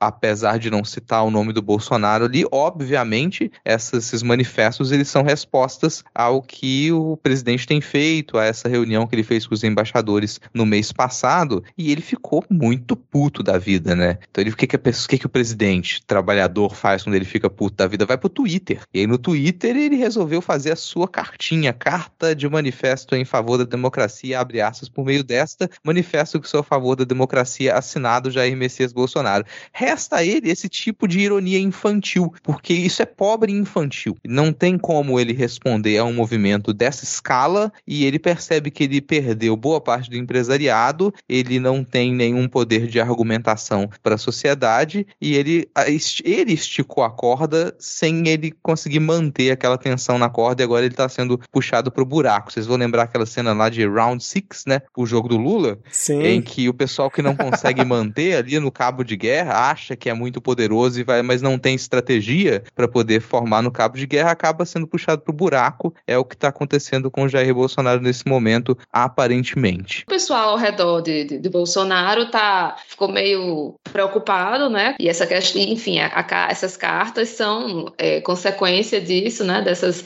desse discurso golpista dele com, em frente aos comunidade internacional, né? Em resumo. E aí, além dessa, dessa carta, teve também a carta carta da, da FEBRABAN, da, da Fiesp, né, na verdade, que todos os, os, os presidenciáveis que estão indo à, à Fiesp estão sendo convidados a assinar então, é, Luiz Felipe Dávila foi convidado a assinar e eu fiquei surpresa que eu nem sabia que Luiz Felipe Dávila era candidato à, à presidência. Eu pensava que, não, que eu nem, nem ouço falar desse, desse, desse rapaz aí. Ciro Gomes e, e, Simone Tebet já assinaram, né? É, Lula também vai à Fiesp no, no dia 9, ainda não é, assinou a carta. Até ele falou que também que tem medo de, de partidarizar o movimento e eu acho que isso isso aconteceria. Bom, talvez é, se usem desse argumento de fato, né, a partir do momento que ele assinar, mas já tendo outros assinado antes dele fica mais difícil. E aí vamos ver se o Bolsonaro vai assinar também, né? Ele, do jeito como, como é, é, é, é sonso, cara de pau, eu acho que ele vai dizer: não, sou a favor da, da democracia, assino aqui também, não duvido não. Até porque Lula indo lá antes e assinando, ele não vai querer ficar de fora, né? Não vai querer ser ele o único que vai dizer que não é a favor da democracia. Ainda mais depois dessa gracinha dele. É, pois é, eu vou discordar da Thaís, que eu acho que ele não vai assinar nada. Ele vai simplesmente fazer alguma brincadeirinha, fazer alguma palhaçadinha no dia que ele marcou. Que, olha só, ele marcou de ir na Fiesp, porque a Fiesp tá fazendo, né? Tipo uma sabatina com os presidenciáveis. E aí o cidadão marcou de ir lá no dia 11 de agosto, que é quando vai ser lido aquele manifesto, né? Da Carta aos Brasileiros e Brasileiras. Tem toda essa simbologia e tudo mais mais. Ele marcou justamente para ir a São Paulo nesse mesmo dia. Ele já tá, a partir daí, querendo provocar, né? Para mim, isso é um, é um recado dele. É muito engraçado que ele acusou demais o golpe, né? Pegou ar bonito nessa com esse manifesto, porque em nenhum momento o manifesto cita o Bolsonaro, cita a democracia e tal. A gente sabe que, obviamente, é uma indireta para ele, mas em momento nenhum cita ele. Então, se ele realmente é um cara que é um democrata, né, é um republicano, é um cara que está sempre dentro das quatro linhas da Constituição, por que, que ele se incomodou tanto com o manifesto em favor da democracia, né, cara? É assim, isso deixa escancarado a faceta do fungo presidencial. E eu gostei muito também que, tipo, ele usava muito desse artifício no passado recente, né? Quando ia criticar a China, aí perguntavam para ele: Ah, mas eu não disse o nome China? Eu citei o nome China? É a mesma coisa agora, Bolsonaro. Ninguém citou seu nome na, no manifesto pela democracia. Então você tá se incomodando com o quê, né? E assim, a gente comentou sobre, rapidamente sobre essa, esse manifesto na semana passada, falando que era uma reação né, da sociedade civil e tal, que a, a Adi e Ana até comentaram: não, se tem banqueiro do, do nosso lado, pode até ser um bom sinal, né? Porque a coisa não tá tão escancarada. E aí agora vem mais essa da Febraban e da Fiesp, porque há, há pouco tempo também te, tinha comentado que eles estavam querendo fazer também uma carta, e aí o governo, ainda com Pedro Guimarães na caixa, pressionou a Febraban, ameaçando retalhar a Febraban caso assinasse qualquer carta desse tipo, e a Febraban recuou. E agora eles entraram na onda do outro manifesto e parece que vão soltar realmente alguma coisa. Eu tô curioso, eu confesso que eu tô curioso para ver é, como é que vai ser esse movimento no dia 11, principalmente lá na, na USP, né? Como é que vai ser toda a repercussão. Até zoou no episódio passado, né, ninguém solta a mão de ninguém. De um lado você tá segurando a mão do banqueiro, do outro do Júlio Lancelotti, porque ambos assinaram o manifesto, é meio complicado. Mas eu tô curioso para ver como é que vai ser esse movimento e lembrando que estão sendo convocadas manifestações de rua para esse dia, dia 11 de agosto, que é uma quinta-feira, não sei se vai vingar muito, mas está sendo convocado. Eu acho que se pelo menos ali em São Paulo tiver um número considerável de gente na rua, principalmente ali no entorno de onde vai ser lida essa carta, eu acho que é uma boa mensagem em resposta a todos esses ataques do Bolsonaro. Eu até tinha comentado há um tempo atrás que tinha que ir para a rua mesmo em resposta a ele. Vamos ver se, se essa coisa vai vingar mesmo, se vai ter um, uma boa repercussão, que pode ser até que seja um movimento para daqui a eleição ter algo maior. Não sei, cara. Eu tô, tô bem curioso. O Bolsonaro, além do chilique que ele deu com a carta, falando que o pessoal, quem assina é mau caráter, é sem caráter e cara de pau. Lembrando que é a mesma galera que apoiou ele né, até outro dia. Ele tá chamando todo mundo agora de sem caráter e cara de pau. Ele também convocou na, na convenção que teve, né, acho que foi do Republicanos, né? Convocou as pessoas para o 7 de setembro pela última vez, né? Para fazer uma grande manifestação no 7 de setembro desse ano. Não sei se vocês vão querer comentar alguma coisa, mas eu achei curioso que ele falou que vai ser na praia de Copacabana esse ano no Rio, né? Geralmente no Rio, para quem não sabe, o desfile é, do 7 de setembro é no centro da cidade, né? Na Presidente Vargas. E aí ele falou que vai esse ano ser na praia de Copacabana, que é onde vai ter a manifestação a favor dele, né? No 7 de setembro, que é onde geralmente os bolsominions se reúnem aqui no Rio. E aí o Eduardo Paz tuitou hoje, dizendo que não recebeu comunicado nenhum de mudança e tal, mas que está disposto, se for o caso, a fazer a troca, porque quem banca a estrutura do evento é a Prefeitura do Rio, está disposto a bancar essa troca de, de local e tudo mais, o que é um péssimo recado do Eduardo Paz, né? Querendo bater palma para essa manifestação com cunho golpista que o Bolsonaro claramente quer fazer. Bola fora para mim total do Eduardo Paz. O Bolsonaro que se quiser fazer manifestação junto com o desfile cívico de 7 de setembro, ele que leva a manifestação pro centro do Rio, onde já é a manifestação. Agora você vai levar para Copacabana, que é um espaço completamente diferente. Com certeza a prefeitura vai ter mais gasto em bancar essa merda lá para atender um capricho do Bolsonaro, né? Então, assim, realmente lamentável tudo isso. Cara, eu li esse, esses tweets do Dudu de uma maneira um pouco diferente, assim. Debochado, é? É, com um certo nível de deboche e meio que é aquela coisa que você diz quando alguém vem com uma ideia esdrúxula no trabalho, sabe? Você fala, não, bora lá, cara. Para fazer isso aí, a gente só vai precisar reorganizar toda a planilha da empresa. A gente só vai, a gente vai precisar, talvez, começar a empresa do zero, mas se você quiser, tudo bem, a gente vai, vamos lá, vai bancar sim.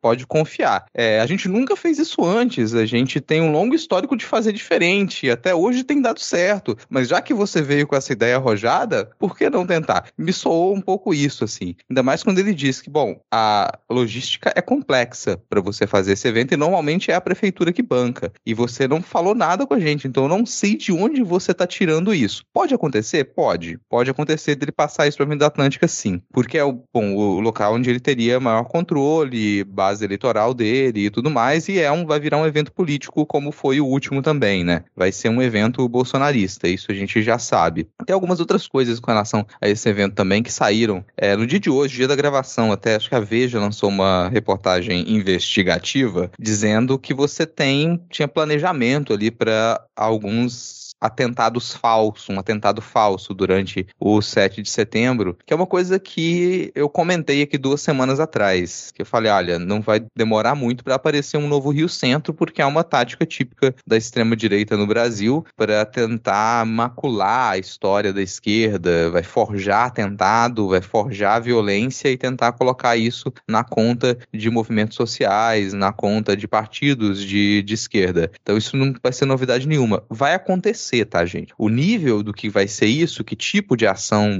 vai ser tomada, pode ser grande ou pequena, mas que vai acontecer a tentativa, pelo menos aí, de algum tipo de, de agressão forjada pela base bolsonarista, isso não tenho a menor dúvida. Esse, isso se revelou agora nessa reportagem, esse planejamento. Mas você tem um planejamento revelado ali. Provavelmente você tem diversos outros para que algo desse tipo aconteça e a intenção é mobilizar um, ainda algum tipo de apoio popular na direção da, do presidente e retirar votos da base esquerda, da base. Eu acho que não vai ser eficiente nesse caso, porque você não está tratando nessa eleição de uma mobilização popular em prol da esquerda. Não, é uma grande rejeição ao governo Bolsonaro e um grande apoio à figura do Lula. Então, a não ser que você conseguisse falar, nossa, olha aqui, eu vou arranjar uma conspiração muito louca e eu vou pintar essa conspiração de um modo extremamente crível para dizer que o Lula articulou uma tentativa de,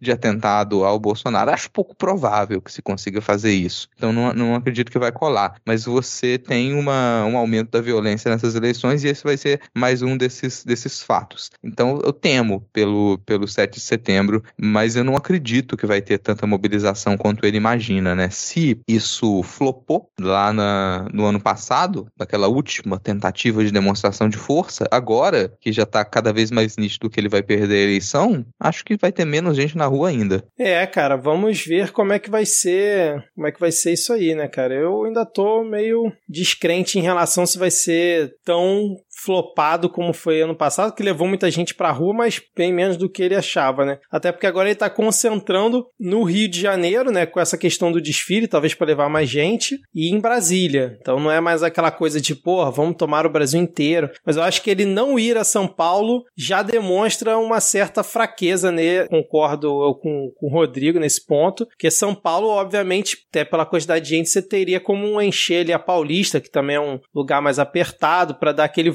né? Então ele não fazer isso em São Paulo, deve ter alguma coisa lá em São Paulo, mas ele não ir a São Paulo, acho que já demonstra uma certa fraqueza, sim, para o 7 de setembro. Pô, o Carioca é demais, né? O Carioca me manda que a Paulista é apertada. a Avenida Paulista é um local, é espaço pequeno. O que, que é a Avenida Paulista? Não dá nem pra fazer um show do Rolling Stones lá. Que isso, cara? ai, ai. Ele deve ter calculado que a base dele mais forte tá no Rio de Janeiro, né? Querendo ou não, assim, o, o antro do, do bolsonarismo é, é, principalmente no Rio de Janeiro, né? Então ele deve ter pensado, não, aqui eu sou mais forte, então vou, vou concentrar as minhas forças aqui. É, ainda mais com um desfile militar junto, né? Realmente a chance acaba ficando maior. Mas o desespero dele tá tão grande que saiu na coluna, acho que foi do Guilherme Amado, né, no Metrópolis, dizendo que o Bolsonaro falou com interlocutores que, abre aspas, eu atiro para matar, mas ninguém me me leva preso, prefiro morrer, fecha aspas. E ele realmente tá com, com medo de ser preso, né? Vira e mexe, ele comenta na, nas entrevistas que não vai ser preso e tudo mais. E vira e mexe também sai uma noticiazinha falando que ele tá com esse receio. Mas, cara, ele agora falou que vai atirar, mas não leva ele preso, Rodrigo. Você acredita nisso, cara? Você acha que teria coragem ou vai se esconder na cama box? Cara, vai se esconder, porque aquilo ali, bom, cara, você só precisa, sei lá, dois caras numa moto parar e leva a arma do Bolsonaro fácil, fácil, assim. Ele não, tem essa capacidade, não. E, mas tá realmente com medo. Isso fica cada vez mais nítido, assim, que ele, ele sabe que ele vai perder a eleição. Aí você vê essas propostas esdrúxulas de tentar colocar ele num cargo de senador vitalício para que ele não responda pelos seus crimes, né? É, pode acontecer, não me surpreendo de nada no Brasil atualmente, mas novamente acho pouco provável que aconteça. E ele não, ele não tem mais alternativa, não tem mais para onde ele fugir. É o que a gente até comentou com relação ao evento dos, dos embaixadores.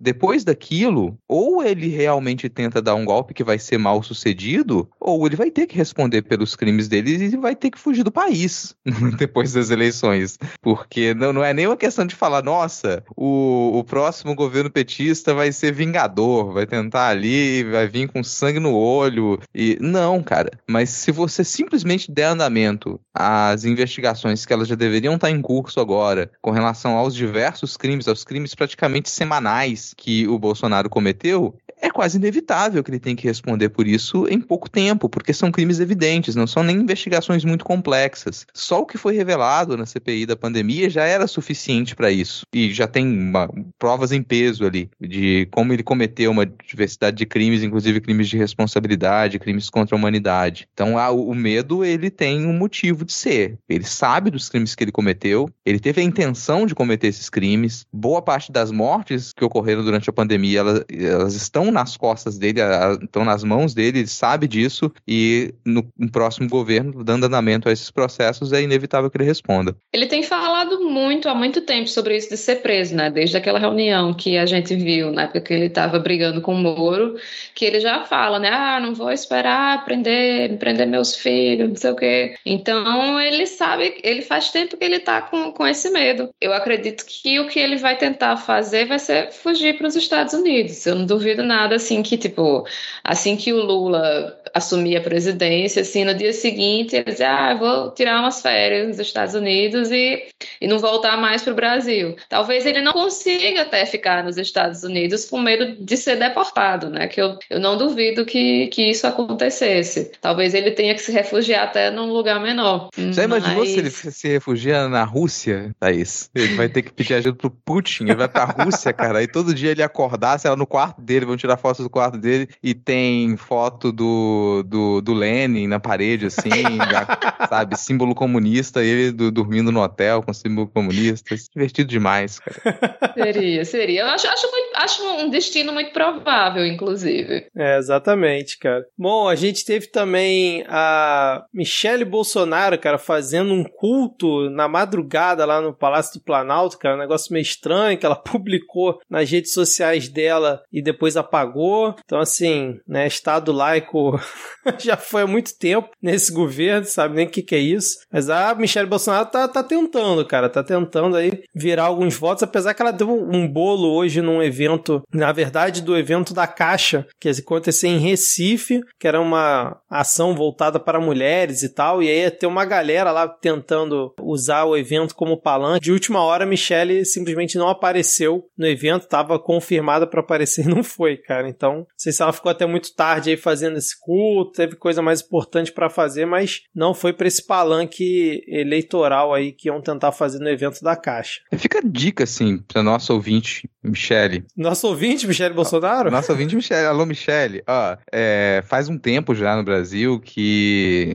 que a gente tem um mecanismo legal que ele é muito interessante. É, pô, faz um tempo, infelizmente não tanto tempo assim, mas que a mulher não precisa pedir autorização para poder se desquitar, para poder se divorciar. O divórcio foi facilitado no Brasil. Então, no futuro aí, ano de 2023, se tiver tendo algum problema familiar, você não precisa se sentir pressionado pressionada, acossada, você pode facilmente pedir o divórcio. Fica então a dica aí pra nossa ouvinte Michele Bolsonaro, né, cara? É, bom, vamos se... Mich- Ah, fala, Thaís. Não, que a Michelle, claramente, ela tá de saco cheio de, de, de tentar ser algo que, que tenta impedir que a, que a campanha do marido afunde ainda mais, né? Ele, usando ela para tentar alcançar as mulheres que não, não querem muito com papo com com Bolsonaro. Inclusive, é, nas últimas pesquisas dele aumentou um pouquinho, né, o número de, de mulheres eleitoras. Não sei se tem a ver já com essa história da Michelle, se tem a ver com o auxílio, né? A gente não, não sabe direito por que que é, mas assim, você vê, né, que ela, ela, o pessoal quer que ela apareça mais e ela dá umas, umas dessas assim, de vez em quando desaparece tudo, né? E, e quanto ao Estado laico, eu acho que Michelle fazer vigília de, de madrugada é o mínimo, né? A gente tem Deus no nosso dinheiro, a gente tem crucifixo no Congresso, então o Estado laico já foi-se embora há mais tempo. Isso é É, se o verdade. Temer não tirou o crucifixo, cara, de lá, ninguém mais tira, não. É, mas, pô, sabe o que eu acho curioso? Porque a- se a Michelle se candidatasse a deputada federal, ela ia ser eleita Fácil. nessa eleição. Ela seria, elegeria fácil, fácil. Me surpreende ela não ser candidata. É, cara. Ah, provavelmente é, o Bolsonaro fica embarreirando, né? Ele embarreira todo mundo que tá perto dele, né, cara? Pra não ter mais holofotes do que ele. Mas eu sempre olho pra Michelle, principalmente agora nessa fase da campanha, muito ela como Claire Underwood, igual em House of Cards. Eu, eu acho que nos bastidores ela faz parte ali da trama, cara. Ela arquiteta bastante das ações desse governo e da campanha, principalmente as focadas ali no, no meio evangélico, né, nas pautas de costumes. Ela é muito amiga da Damares, então, às vezes, assim, no público, né, parece ser uma coisa que tá meio, ah, não, tô por aqui, mas eu acho que nos bastidores ela é bem atuante. Eu não sei, eu tenho essa sensação em relação a ela, cara. Vamos ver daqui a um tempo, quando vier alguma biografia contando aí os bastidores do governo Bolsonaro, talvez a gente descubra mais detalhes, né, cara? Sei lá. É só vou, eu tentar parar de usar a palavra amigo, amiga nesses casos, vamos usar comparsa. Acho que combina mais. Comparsa? Tá bom, vou tentar, vamos tentar usar mais. É, Rodrigo, agora é eleições 2022, agora vamos falar mesmo. Grande bloco aqui, tá recheado essa semana, porque olha só, só coisa assim, cara, que mudou o Desculpa, eu panorama. acabei de dar um susto aqui, porque eu tava com a pauta parada, aí eu vi uns três, quatro tópicos aqui, eu decidi dar scroll e, meu Deus do céu, ainda tem mais uma hora de programa. Não, aqui vai ser rápido, cara. Porque olha só, Bivar, surpreendentemente, desistiu da candidatura, cara. Lá se foi os meio por cento do, do Bivar, que nem na Poder Data ele pontuava. E eu queria saber se vocês acham que pode mudar, porque parece que ele tá articulando apoio ao Lula no primeiro, no primeiro turno. Aí rolou, o pessoal ficou animado, já inventando santinho de que o Moro iria apoiar o Lula, né? Porque o Moro é do União Brasil. Aí fizeram santinho de que Moro é Lula, Moro senador, Lula presidente, que seria assim algo fantástico. E, e o Moro tuitou falando: não, PT jamais, não tem isso. Mas ao mesmo tempo, o Bivar desistiu da candidatura e já lançou Soraya Tronic, cara, como candidata à presidência da República, a esfinge da CPI, que a gente comentou várias vezes. E ao mesmo tempo, cara, nessa semana, Bob Jeff, mesmo preso, anunciou a sua candidatura pelo PTB. Então, cara, é uma eleição muito louca até o momento, hein? É, o Roberto Jefferson não me surpreende em nada. assim. Isso aí mesmo, cara. Podendo se candidatar, ele ia se candidatar. Agora, não, me corrija se a memória tiver falha, mas o Moro acreditou que ele ia ser candidato à presidência, negaram a candidatura dele para poder colocar o nome do Bivar. Foi, foi isso mesmo.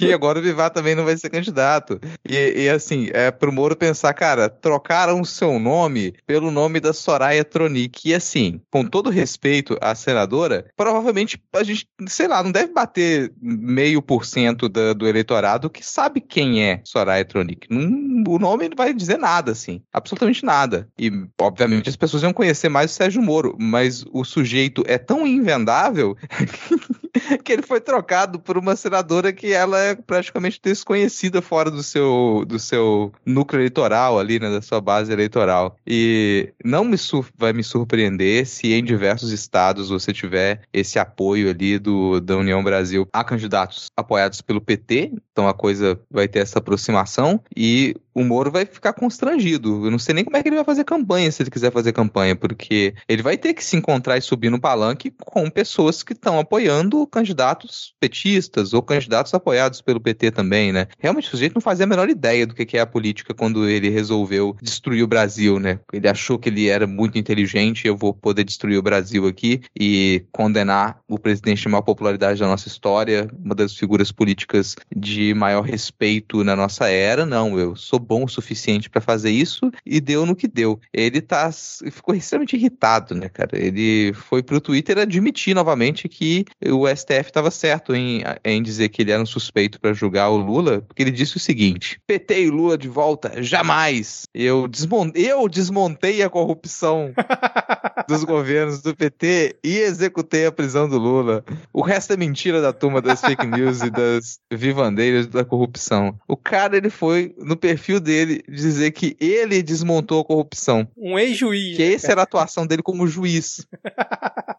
É o super muro. Eu acho que o União Brasil claramente sabe que não tem nenhuma chance de, de, de ganhar, nunca teve com, com, ninguém, nem com Moro, nem com Soraya, nem com Bivar. Bivar não quis passar vergonha, botou Soraya para passar no lugar dele, e eles querem que o Moro puxe volta, então não, não vão desperdiçar essa, porque ele não vai ganhar para a presidência, mas como, como deputado ele pode sim trazer outros, outros é, políticos junto com ele, né? Então eles pensaram no que é melhor para o partido, o que não deixa de ser delicioso essa desmoralização do Moro na nossa frente, né? E eu tenho uma percepção dessa candidatura do Bob Jeff que eu acho que ele pode tentar antagonizar justamente com o Lula sobre essa questão de estou preso, fui preso, não fui preso, porque se a gente for é, questionar essa questão, mas como assim você é, foi acusado e tal, aí eles vão dizer, ah, mas e o PT, hein? E o Lula? É, cara, é sempre um risco, né? Porque é sempre a, a carta coringa de todo mundo, né, cara? Usar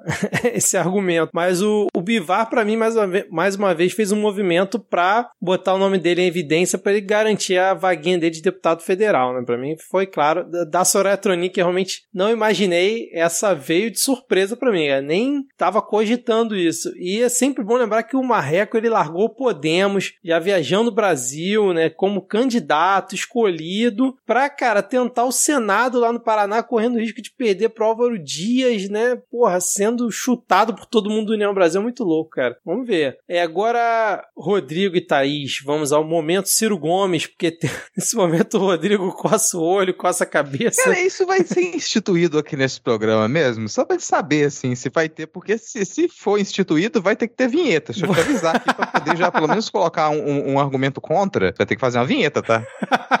Mas, cara, olha só, você tem que parar pra analisar que você mesmo disse que o Ciro Gomes tem que ser encarado como um perfil de humor. E este é um podcast que debate política, mas também é um podcast de humor, né, cara? Então temos uma sequência aqui do Ciro. Muita gente vai achar engraçado ou não, mas o momento Ciro Gomes é ele implodiu a candidatura ao governo do Ceará lá do PDT. Atualmente lá no Ceará a governadora é a Isolda Sela e o PDT mesmo assim não quis que ela concorresse à reeleição por conta justamente ali da articulação, né, de Ciro Gomes e companhia para apoiar outro candidato e ela anunciou a desfiliação dela do PDT. Então, assim, o último reduto ali que o PDT tinha, né, para conseguir talvez ganhar um governo do estado, Ciro Gomes e companhia implodiram. Vamos ver como é que vai ficar isso. É, aí teve ele dizendo que aceita o apoio do Lula no eventual segundo turno mas ele mesmo disse que não, apoia, não vai apoiar o Lula no segundo turno, o que, né, não faz muito sentido. A gente teve mais um vídeo, um Mortadela, produzido pelo maior petista dessa eleição, que é João Santana, já que eles fizeram aí o Caverna do Brasil, onde o Ciro Gomes no final aparece como mestre dos magos e, porra, tá muito alinhado ali com, com realmente o perfil do Ciro, né, que quando o negócio tá pegando fogo, ele pega e, e some, né, vai para Paris, e era uma coisa coisa vexaminosa mais uma vez. E aí a gente teve o Rodrigo e Thaís que eu botei aqui na pauta, que é o Ciro Gomes no Multiverso da Loucura, porque ele fez o seguinte tweet no dia 30 de julho. Abre aspas. Me perguntam por que as pesquisas são tão hostis e por que eu tenho dificuldade de firmar alianças. Gente boa, se eu quisesse vender o Brasil e vender minha palavra, acreditem, eu já teria sido presidente há uns 8, 12 anos atrás. Fecha aspas. Depois ele complementou aqui, mas eu gostei muito dele falar que ele já teria sido presidente se ele tivesse vendido há 8, 12 anos atrás. Isso deve ser o que chamam a autoestima do homem branco, né?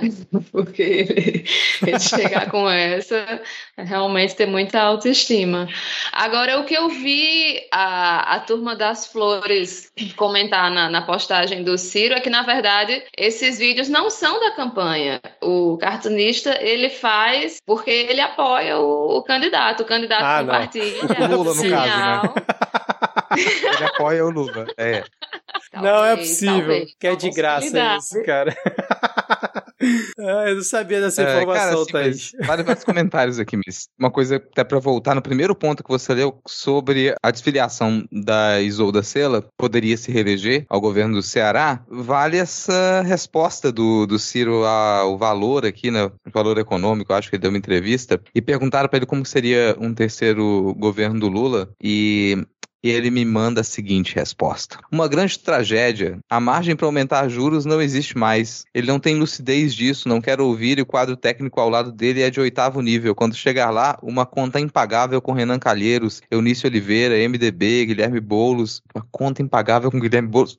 Ministério para todo mundo. Tudo num cenário completamente diferente de 2003. E a expectativa do povão é cerveja e picanha. Ele vai botar um banqueiro na economia, entregar as políticas de papo furado, mulher e índio negro, para o PT se divertir, a política e o orçamento para o centrão e vai passear no estrangeiro. Cara, o que que, tá, o, que que o Ciro tá usando? Porque assim, isso é droga, isso é droga. E aí, esse comentário de nossa política de papo furado, mulher, índio e negro, explica um pouco de por que, que o PDT é incapaz de apoiar a reeleição de uma governadora que poderia se reeleger, mas não, não vai ser o, o normal é quando você tem uma pessoa ali no, no, num primeiro governo que tem a possibilidade de se reeleger, o partido banca, não vamos tentar uma reeleição aqui para continuar o, o plano de governo. Mas não, no PDT, mulher, indígena e negro é política de papo furado. É isso que o, o partido apoia. Ainda nessa resposta, você me vem com esse tipo de é, estereótipo esquisito. Ah, e a expectativa do povão é cerveja de picanha. Em outras palavras, está dizendo: o povo é burro e está sendo enganado. O povo é tapado, é burro. É, é isso aí que você considera que é o seu, que é o eleitorado, né? Que é a pessoa que, que você quer que vote em você, você quer que ela vote em você, dizendo que ela é burra. É isso. Essa é a sua campanha, sabe? Você vem me dizer que ah, o, o Lula vai passear no estrangeiro. Colega, a grande piada é que você foi passear no estrangeiro. Verídico ou não, essa é a grande piada. Que você foi passear. Então o cara tá completamente pirado. Não sei que tipo de, de droga ele tá usando. O PDT que tá em ruínas. O PDT que é, é um partido que sofreu com um entrismo. A gente já noticiou isso aqui em outros momentos, né? A gente já falou sobre isso aqui. Que você tem um entrismo fascista no PDT com a nova resistência e que ela tá lá, ela continua. E tá esse pessoal circulando no PDT já, é, já, já não tem mais como retirar. Então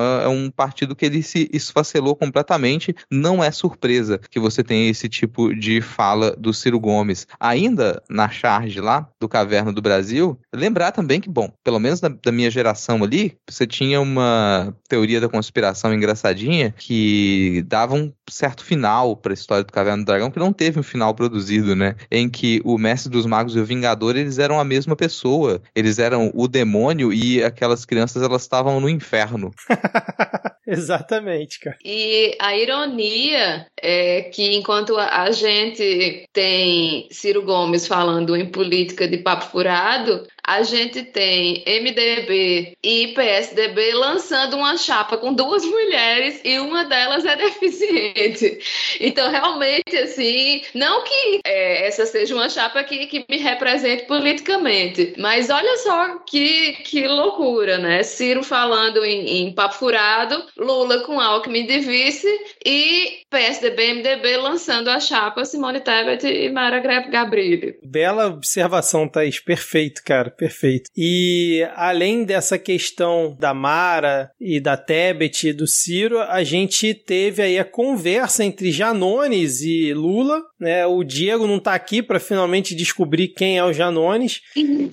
Mas o, o Janones trocou uma ideia com o Lula, ele falou que tentou contato com vários outros candidatos e o Lula foi o único que realmente né, falou: não, vamos trocar ideia, vamos conversar. E parece que eles se falaram nessa última semana que passou e tá rolando um certo movimento aí dizendo que talvez o Janones desista da candidatura para já apoiar o Lula no primeiro turno. Não tem nada confirmado até o momento, mas eles trocaram vários tweets públicos. O Janones elogiou o Lula, o Lula devolveu né, o elogio, então ficou uma coisa bem ali na camaradagem nas, nos últimos dias entre Janones e Lula. Tivemos também Janaína Pascoal fazendo uma análise, porra, sensacional, Rodrigo. Você que gosta muito da Jana, ó, ela diz o seguinte, ó: as desistências dos pré-candidatos à presidência são muito preocupantes, pois aumentam as chances de brancos nulos e abstenções e, por conseguinte, de solução do pleito no primeiro turno. Que situação. Parabéns, Jana. Cara, se eu, se, é, se eu não fosse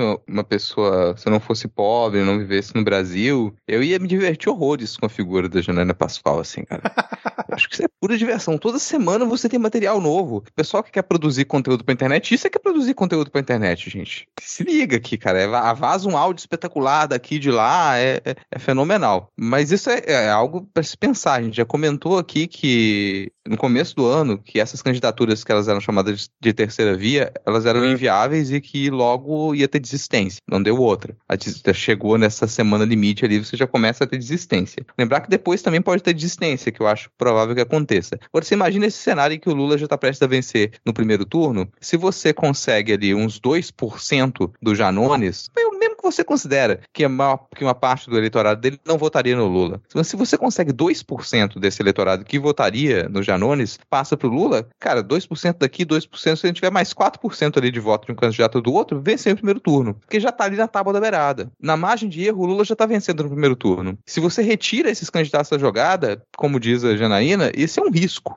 Um risco que, que bom, que bom que a gente vai correr, né? E aumenta cada vez mais essa probabilidade. Mesmo essas candidaturas de centro, centro-direita, que elas estão se firmando agora, elas também podem pular do barco da eleição nesses próximos tempos agora. E se elas não estabelecem um apoio descarado ao Bolsonaro, há uma grande chance pelo cenário desse eleitorado ele sentir um apoio à candidatura do Lula, que é a mais provável que vença. Olha só em breaking news aqui, breaking news. PT do Rio aprova resolução para retirar apoio a Marcelo Freixo. Eu tinha comentado semana passada que eu não queria acreditar que isso realmente fosse acontecer, que seria mais um tiro no pé do PT, que, como bem diz o Diego, é imune a aprendizado, principalmente aqui no Rio de Janeiro. Então, assim, é uma total palhaçada o que o PT vai fazer se realmente tirar o apoio ao Freixo por conta do André Siciliano, que não faz o menor sentido sentido se você defende uma frente ampla para derrotar o fascismo e não sei o que, pipipi,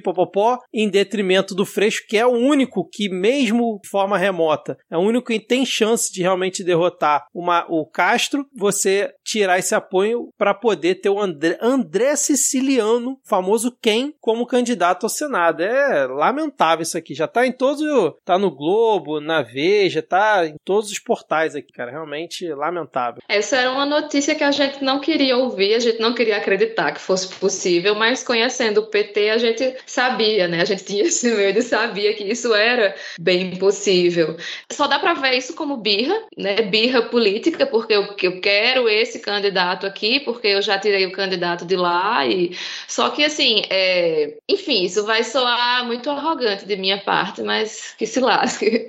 É, é... acaba sendo uma, uma, uma decisão burra, é... porque nacional nacionalmente falando, é importante para o governo ter é, governadores que, que apoiem as pautas do, do governo, é importante ter senadores do espectro político. Tá certo que o, o Alessandro Molon tem um histórico de, de ter virado as costas para o PT, mas ainda assim, nas, nas votações que forem importantes para o PT, é um, um, um, uma figura que, que a gente sabe que no fim das contas provavelmente votaria a favor da maioria das pautas. Então, assim, se o interesse é ter parlamentares que estejam dentro do, do, do, espectro político, não faz o menor sentido ficar nessa briga, nessa rixa, só pelo, por essa questão do, do poder de ser o, o candidato do meu partido que, que vai perder para o Romário. E ter governador governadores ao seu lado, por mais que, que os governadores não, não, não vão é, votar na, nas leis, mas isso é importante também. Eu me lembro que na, na época do golpe da Dilma, por exemplo,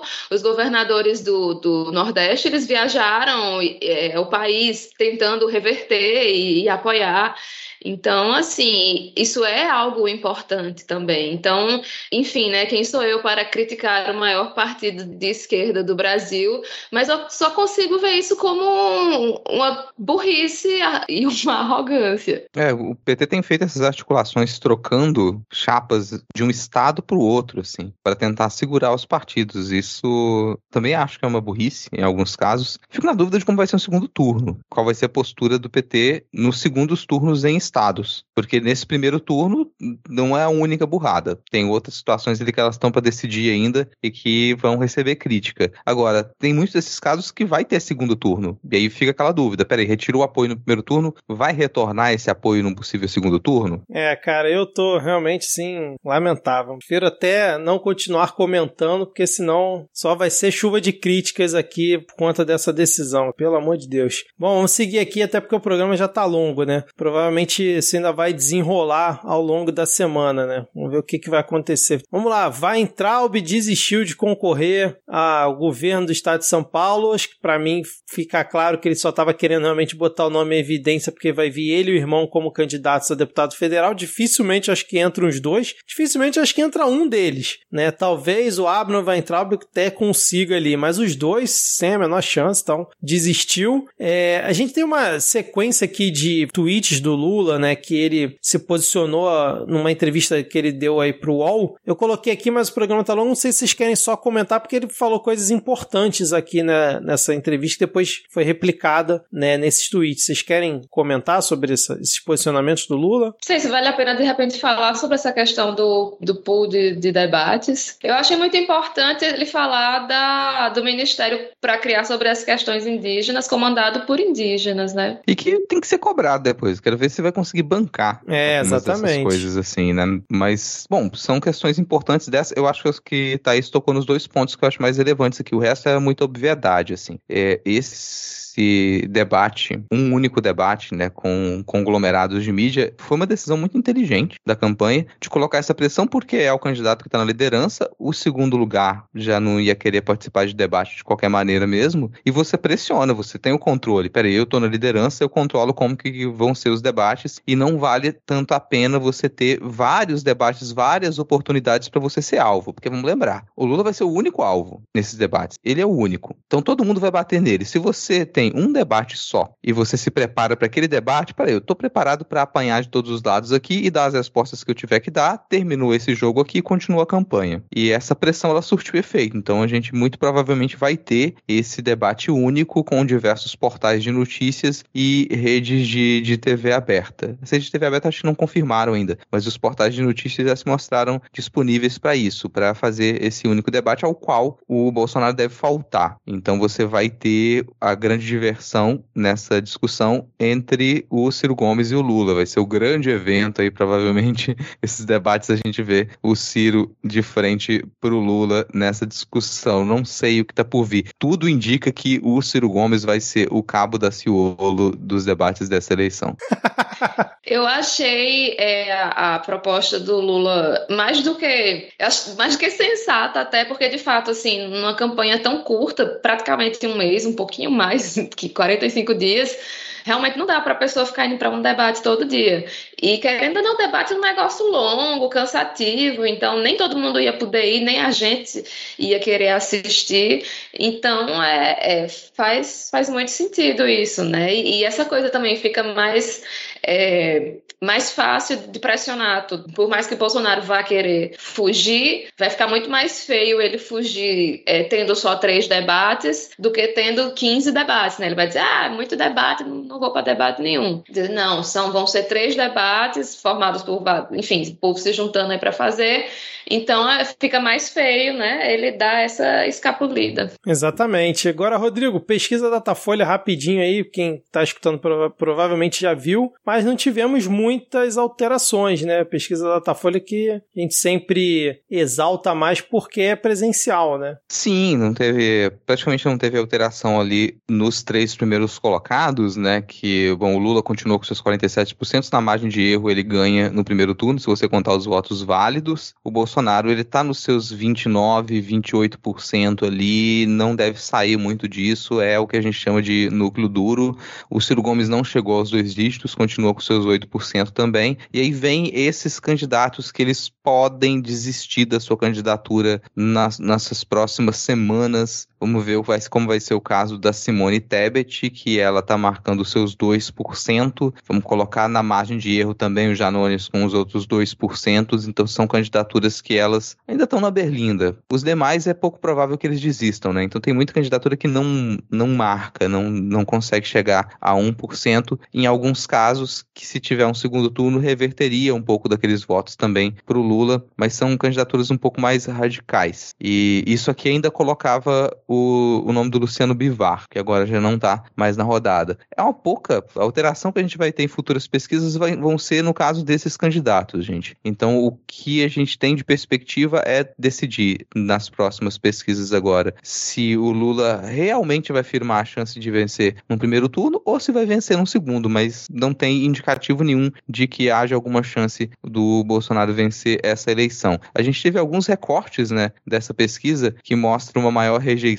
do Bolsonaro para jovens e um crescimento ali entre as mulheres também, que fica naquela dúvida, como a Thaís comentou agora há pouco, se é o trabalho da campanha ou se isso é uma resposta à PEC kamikaze e ao pequeno aumento ali no poder de renda, principalmente de famílias chefiadas por mulheres de baixa renda. Tem uma possibilidade disso, mas não é nada que altere de forma geral aqui o quadro dessas pesquisas. No, no resultado da, das pesquisas tem é, 3 de 3, 3%, né, que não sabem ainda em quem vão, vão votar. E assim, isso é muito pouco, né? Pensando, ah, não, mas mas se a gente para, como já foi dito anteriormente no programa, né, 3% pode mudar o resultado da eleição, né? Tipo, se, se esses 3% resolverem votar no Lula para não, não ter que votar mais, então a gente pode levar ao primeiro turno, além dessa questão das, das desistências, né, de, de Janones, por exemplo. Eu ainda acho que o meio por cento do Bivar é que vai dar a diferença lá no dia 2 de outubro e o Lula vai ganhar com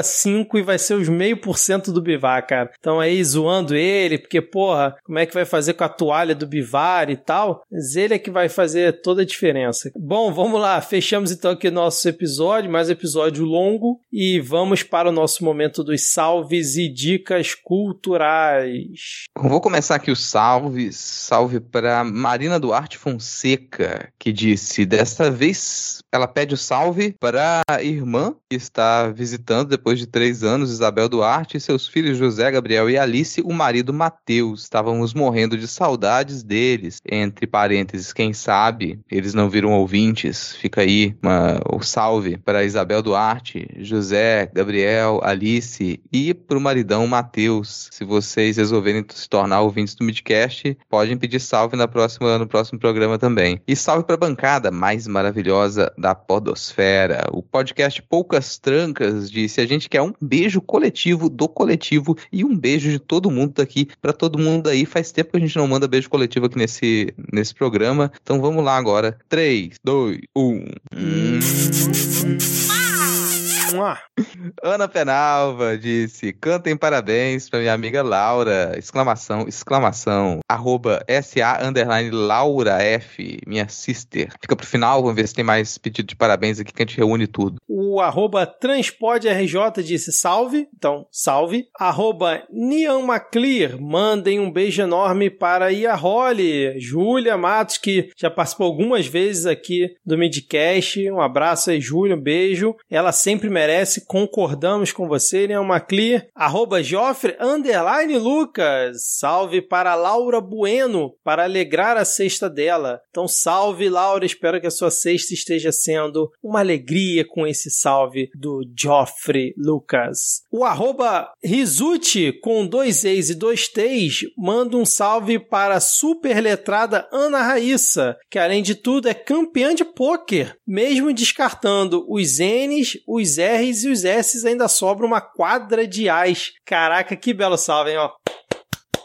Parabéns, Anderson. Belo salve. Falando que a Ana, mesmo descartando as vezes repetidas, ele deva campeã de poker. Muito bom, cara. Então, um abraço aí para você. Arroba Rose Matos 18. Lambeijos da Sol e da Leona para toda a bancada. E um lambejo especial da Melon para Ana Raíssa, que não está aqui, mas com certeza irá receber esse lambejo especial. Rose, beijo para você. Rafael Obate, um salve para a melhor bancada surpresa de toda Podosfera. Salve, Rafael. É, Galego Mago, um salve para minha esposa Larissa, para o meu filho Benjamin, que está fazendo oito anos agora, no dia 3 do 8.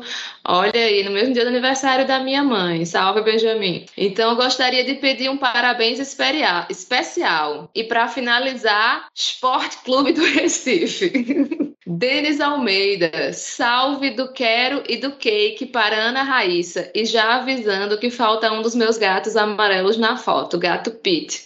Bom, eu não sou Ana Raíssa, mas eu também gosto de gatos, então salve aí para os gatinhos lindos, malhados e amarelos. Eric Tex, um salve para vocês e um beijo na boca da minha companheira Lu. Então, salve Eric Tex e um beijo, com todo respeito, na boca da Lu. E Jornal Ataque, um salve para o Jornal Ataque e para todos do Adcast. Salve. Muito bem, gostei da. Ainda tô aqui com a questão do poker na cabeça, acho que a abertura do próximo episódio fazer referências a poker, Rodrigo. Bom, é. Dicas culturais, vamos, vamos começar Meus aqui. parabéns do pessoal, eu que tenho que lembrar de cantar. Ah, é, cara, putz, desculpa. E olha, logo da Marina. Não, é da Marina que pediu? Não, foi a ó, Laura. Ana Penalva. Pedido da Ana Penalva e aqui o Benjamin, que tá fazendo oito anos no dia 3, e pedido, pedido do Galego Mago. Então vamos lá cantar o parabéns aqui pra Laura e pro Benjamin. 3, 2, 1.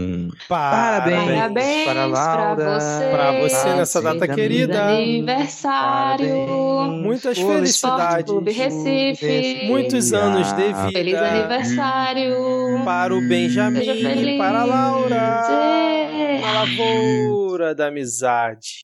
Agora, assim, dicas culturais aqui, gente, depois dos parabéns. Eu vou começar com a minha indicação de podcast da semana para você que tá aí preocupado com o aquecimento global, preocupado com as mudanças climáticas. Vai uma tortinha de climão. Tortinha de climão é um podcast bem curtinho aqui, os episódios, eles ficam em média de 15 minutos, falando sobre, explicando algumas questões das mudanças climáticas. Tá linkado aqui na descrição do episódio diversas maneiras de você assinar e ouvir o Tortinha de Climão, que é lá do pessoal do Dragões de Garagem, o selo Dragões de Garagem de qualidade. E vou indicar também aqui um filme, uma animação que eu assisti há pouco tempo, não estava dando nada por ela, mas depois dos primeiros 10 minutos fica muito bom, que é o Fera do Mar. A Fera do Mar, uma animação aí que tá na Netflix, para quem quer uma, uma animação muito bem feita, muito divertida e com uma nítida metáfora à desinformação contra a ascensão do comunismo cultural e do marxismo cultural, como que os governos usam a, a ideia de que o, o comunismo é uma, um grande monstro vermelho que está dominando os mares e matando e aterrorizando a população para poder fazer com que você mantenha certos governantes no poder. É obviamente sobre isso essa animação, gente. As minhas dicas culturais, a primeira de todas, vai ser, infelizmente, só para quem é, mora em Belo Horizonte. Eu não sei se vai ter transmissão online, mas se tiver, para quem gosta aí de quadrinhos, recomendo, que é o Festival Internacional de Quadrinhos, que acontece a cada dois anos em Belo Horizonte. A última edição foi só online por causa da pandemia, mas esse ano está acontecendo novamente é, no Minas Centro, que vai acontecer dessa vez. E assim, é a gente que é quadrinista diz que é a nossa colônia de férias, é onde a gente vai assim para renovar a nossa vontade de ser quadrinista. Então, para quem gosta, é muito legal, não só porque é um evento muito bom, que tem uma programação muito boa, mas também porque é muito fácil de você ter acesso aos quadrinistas que você gosta, dá para conhecer muita coisa nova. Então, assim, é, não existe só mega evento com entrada de 150 reais acontecendo no, no Brasil. Tem muita coisa boa e, e esse evento, assim, é o mais querido da gente. Esse ano é a primeira vez que eu não vou, depois de muitos anos.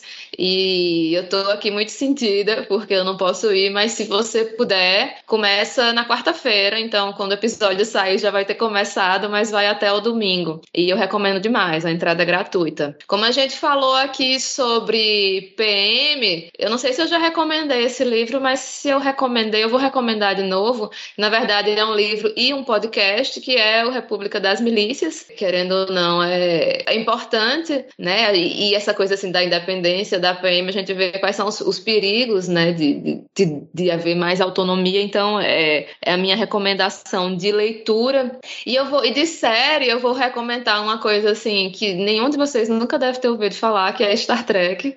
Eu comecei a assistir é, Star Trek Discovery alguns anos atrás e desde então eu não, não parei de assistir Star Trek, porque tem trocentos milhões de, de, de séries e de temporadas. Então, assim, se você quiser algo assim para assistir durante muito tempo, eu acho muito legal porque tem muitas discussões assim diferentes nos episódios, cada um assim, às vezes é bem diferente do outro, cada série é bem diferente da outra. Então tem a série da década de 70, é muito engraçado você ver tipo as cenas de lutas que são muito mal feitas, isso que chega a ser engraçado.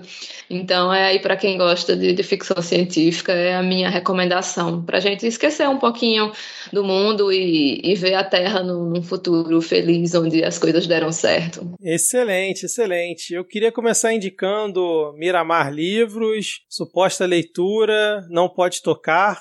Tá faltando isso aqui para rechear nossas indicações. Mas eu vou também indicar um podcast que é o podcast Raízes do queridíssimo Caio Cavalcante dos Santos, o Caio da Griot, da Griot Podcasts, ele que também é do podcast Política é Massa, participou aqui com a gente na cobertura das eleições 2020, né, cobrindo ali Recife, e ele fez esse podcast que é justamente contando as raízes, né, de uma família ali, pegando ali a árvore genealógica e contando, né, como que essa família surgiu e é justamente a família dele, cara. Então, assim, eu já tem três episódios lançados, eu escutei os dois primeiros e é muito bom, muito bem escrito por ele. A mãe dele participa também, que é maravilhoso. Então, assim, é ele realmente trazendo para o ouvinte é, a história da família dele, puxando desde lá de trás, cara. Vão ser dez episódios. Tá indo muito bem, ele tem divulgado que no, no ranking do Spotify, acho que estava em vigésimo no ranking Brasil essa semana. Então, assim, tá muito bem e recomendo porque é bem legal, cara. E eu queria também aproveitar para indicar a minissérie Respire, que saiu recentemente aí no, no Netflix, que conta a história de uma jovem que sobrevive à queda de um avião no meio da selva canadense. Para se manter viva, ela precisa aprender a lidar com a natureza e com seus próprios demônios. É uma minissérie curtinha, são mais ou menos 35 minutos cada episódio, e são seis episódios só. Eu achei, assim, achei bem legal, vi numa sentada só. Você já mais, mais ou menos imagina como vai ser o final, mas é, é bem interessante de acompanhar, eu diria. Então fica aí essas duas indicações. Querem falar mais alguma coisa ou podemos ir embora? Acabou? Então valeu. Valeu, ouvinte. Muito obrigado por mais essa semana, esse episódio longo, só com três pessoas falando pra cacete. Obrigado, Thaís. Obrigado, Rodrigo. E até a próxima semana. Valeu, tchau, tchau. Valeu. Valeu, tchau.